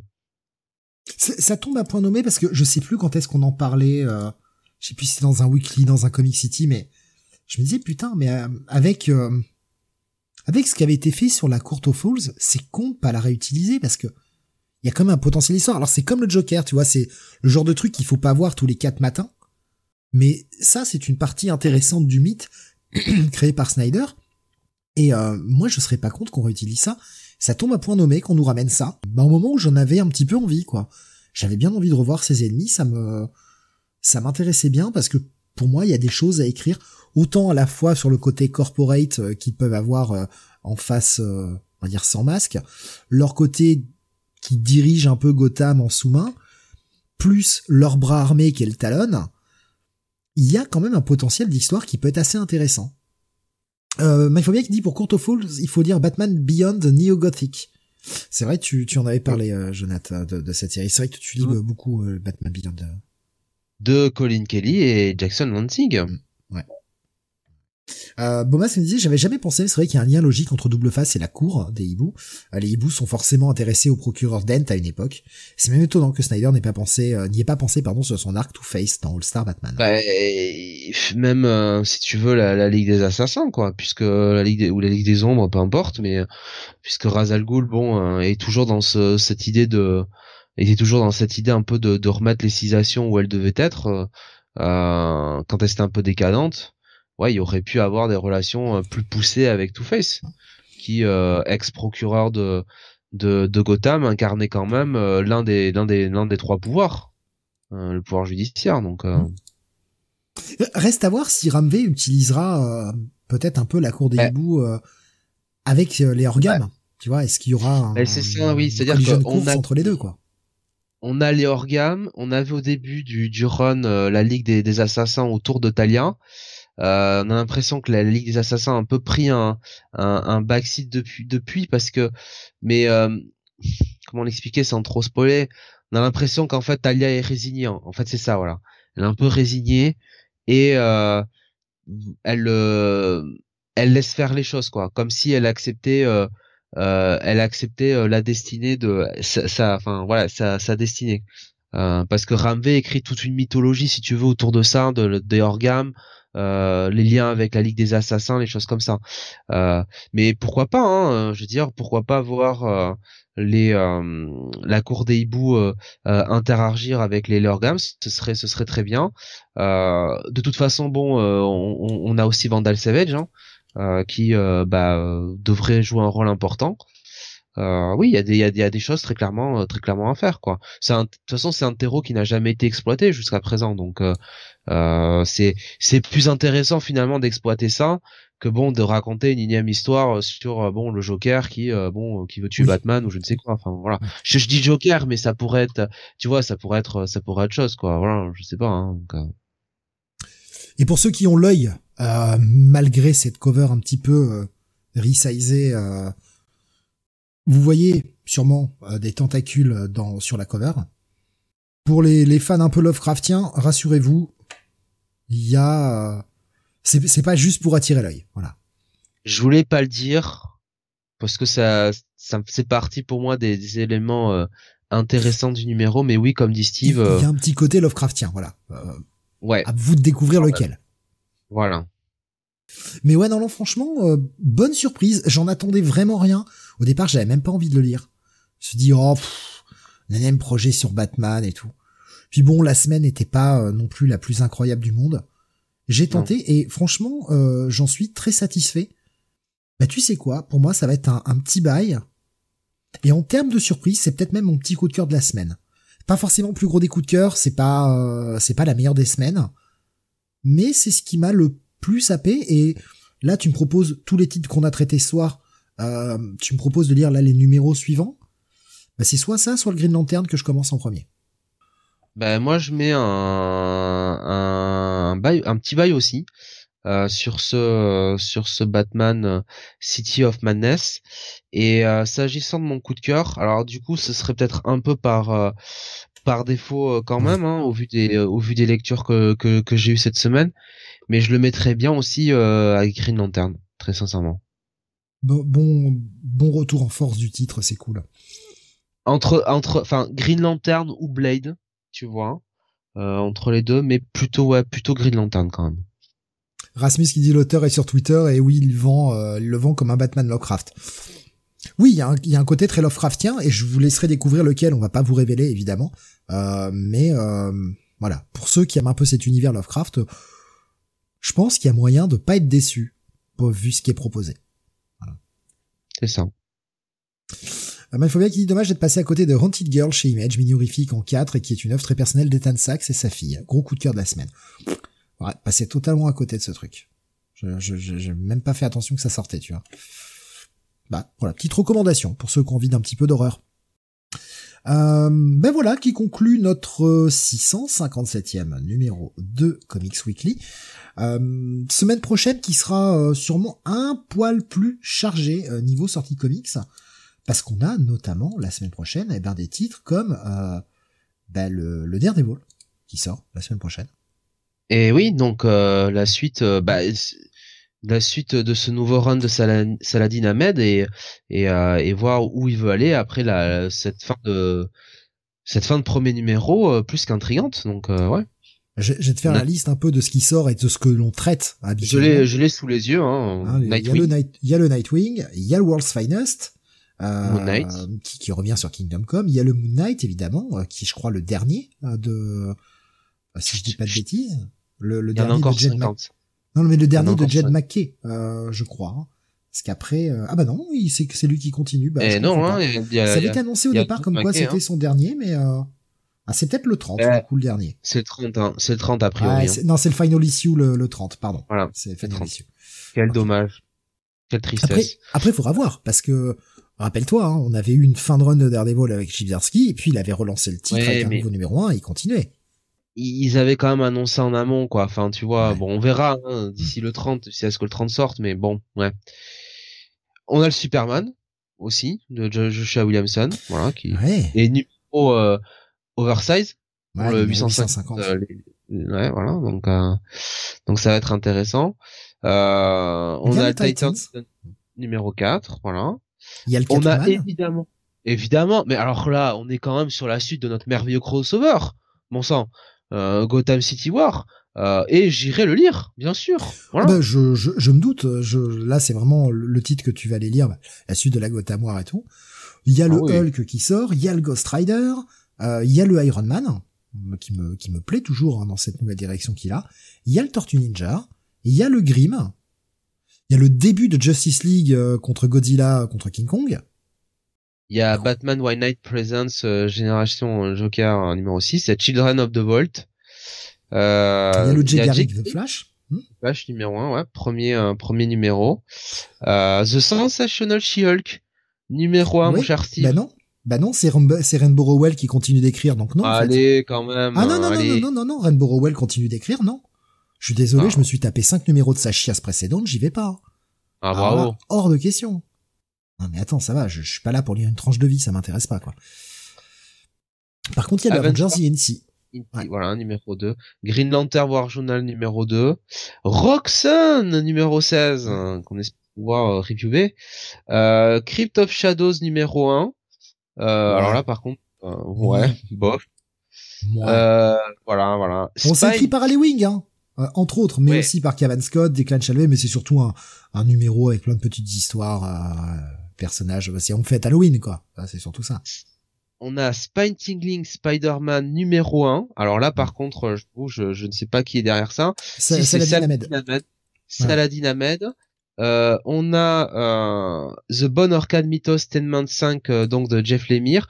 On a alors là mon cher Bunny cette fois-ci je ne l'oublierai pas Big Game numéro 4. Je m'engage je m'engage à le lire. Ah, si il est dispo. Genre le même problème, c'est si c'est dispo il sera là. On ne doute pas. Euh, Localman numéro 6. Eh voilà. Hein, très très bien Localman, excellente série. Euh, oui, non mais là on a une là la semaine prochaine a priori c'est pas très très chargé. Il on y a, le Swan Songs. Swan Songs numéro 4 aussi. De, bien sûr. Maxwell Prince. On a euh, eh bien 007 aussi qui sera de retour hein, for King and Country. Euh, voilà donc euh, et si le numéro d'avant arrive à sortir un jour. Euh, le numéro d'avant, euh, bah oui, effectivement. Voilà. On en a parlé juste avant le début de l'émission, donc. Euh... Ah, n'ayons pas peur. Non, mais il y a, y a, franchement, il y a très très grosse semaine. Il y a la suite de Terror War aussi, mais j'avoue que j'ai pas lu le 6, donc. Euh... il faudrait que je lise le 6 avant. Mais voilà, il y a, y a pas mal de petits trucs comme ça. Enfin, franchement, c'est une très très grosse semaine la semaine prochaine. Voilà, et le main event étant évidemment euh, la partie 5 de Gotham City War dans Catwoman, bien sûr. Bon après on verra ce qui sera disponible, hein. c'est toujours ça, euh, c'est toujours ça le problème. Euh, mais ouais, en tout cas, euh, bon, on a une petite semaine cette fois-ci, mais la semaine prochaine devrait être beaucoup plus grosse. Euh, mais il faut bien qu'il dit vous farcissez le Spider-Man de Wells si vous continuez à vous faire mal avec Miller. Bah écoute, de, l'aveu de, de Bunny, hein, qui lit le titre, et tu l'as lu aussi également, Jonath, Big Game, c'est plutôt pas mal. Alors franchement, euh, vous connaissez mon côté légèrement euh, trollesque, hein, n'est-ce pas? Euh, Là pour le coup, vraiment, Big Game, les premiers numéros, bah ouais, très agréablement surpris et, et, vraiment bah début très sympa. Hein. Franchement, non mais vraiment, hein, c'est une bonne série pour l'instant. Alors on verra le numéro 4, mais ce que j'ai lu pour l'instant me, me plaît beaucoup. Ouais, ouais. Je, bah je, je vous le dis très sincèrement je, je, suis comme Mindphobia hein, qui dit pour ma part Millard c'est comme Snyder par principe j'évite maintenant et moi aussi c'est pareil mais là ce qu'ils en ont fait comme review alors je l'ai pas lu mais en tout cas je suis intéressé pour connaître la, la suite de l'histoire de ce que vous allez raconter c'est Big Game je rappelle, hein, c'est ce qui va lier tous les projets Millard ensemble. Voilà. Pas de Miss Marvel de New Mutants, Nico Chris, je fais grève. Non mais les saisons pour les autres semaines, on va pas faire tous les titres du mois euh, la même semaine, par pitié, par pitié. Ah, c'est-à-dire, ah, ça sort euh, la semaine prochaine, Miss Marvel Non, non, non, je crois pas. Je crois pas, je l'ai pas vu passer. Ou alors je l'ai raté. Après, non, parce que sinon, vous, vous, pouvez vous douter que j'en aurais parlé, hein. Mais ouais, non, c'est une grosse, grosse semaine, hein, franchement. Euh... La semaine d'après aussi, regarde. La, semaine, ouais, j'étais en train de voir, la semaine d'après, elle charge avec ça. Ah ouais. Ah putain. ouais. Avec un le Radiant Black 26 euh, et 26.5. Oh là là là, un détective comics mi-75. Euh, et bien sûr, Amazing Spider-Man numéro 36 avec cette fabuleuse couverture. On a quand même Spider-Man. Et derrière lui, une belle gargouille qui, je vous laisse imaginer ce qu'elle fait. Voilà. Ah, c'est dans, c'est dans deux semaines, Miss Marvel de New Mutant, hein. C'est dans deux semaines. Ah ouais avec quand même euh, une couverture qui fleure bon. Euh, je vais vous la partager sur Discord, qui fleure bon l'animé X-Men des années 90. Euh, franchement, ça, voilà. Euh, alors attends, je la vois pas. Je l'ai mis sur le Discord si tu veux. C'est, euh, c'est, ouais, ça fleure bon l'animé X-Men des années 90. Ah oui, oui, oui. Bref, ce sera au programme de la semaine prochaine et de la semaine. Cœur de l'univers Marvel, Steve. Eh ben moi j'ai pas de cœur, tu vois. Moi je suis heartless. voilà, c'est comme ça. J'ai pas de cœur. Merci de nous avoir suivis. Euh, la semaine de podcast n'est pas finie. Demain vous saurez le Comic City. Et euh, la semaine prochaine, eh bien trois émissions également. Euh, nous aurons le Futur Past mardi soir à 21h. Nous aurons jeudi le Comic Weekly et vendredi le retour du Retro City. Avec cette fois-ci, c'est vrai qu'on ne l'a pas encore annoncé. Euh, faut juste qu'on, je, je, vérifie un détail parce que on a dit deux choses et du coup je ne sais plus laquelle sera laquelle. On va parler de Sin City. Ça, ça ne changera pas. Reste à voir si on fait la deuxième mini, puisqu'on avait déjà fait la première euh, dans un dans un rétro à l'époque des qu'on on faisait dans les Comics Weekly. Je crois que c'était, euh, j'avais noté le, chiffre. Euh, je vais vous le retrouver dans deux secondes. Euh, c'était dans le Weekly 552, ça datait de septembre 2021, et c'est pas tout jeune. Donc deux ans plus tard, on revient euh, sur Sin City, on va lire la suite. Cependant, je ne sais pas si on ne lit, je me rappelle plus ce qu'on a décidé, ce qui est pas clair, euh, est-ce qu'on lit que la mini suivante ou on fait les deux mini suivantes En tout cas, c'est la suite de Sin City, ce sera vendredi prochain à 21h. Et puis, euh, je le glisse là, et je ne répondrai pas aux questions. En novembre, il revient. Et c'est le seul teasing que vous aurez pour le moment. Je suis Albator un monstre. Je suis un monstre. Euh... Albator je, dis que je ne répondais pas aux questions. C'est du teasing, monsieur. Je vous laisse faire vos, vos, théories. Euh, merci en tout cas de nous avoir écoutés, encore une fois. Rendez-vous demain pour la VF. Passez une excellente fin de nuit, une très bonne soirée. Et, euh, eh bien, à demain. Salut à tous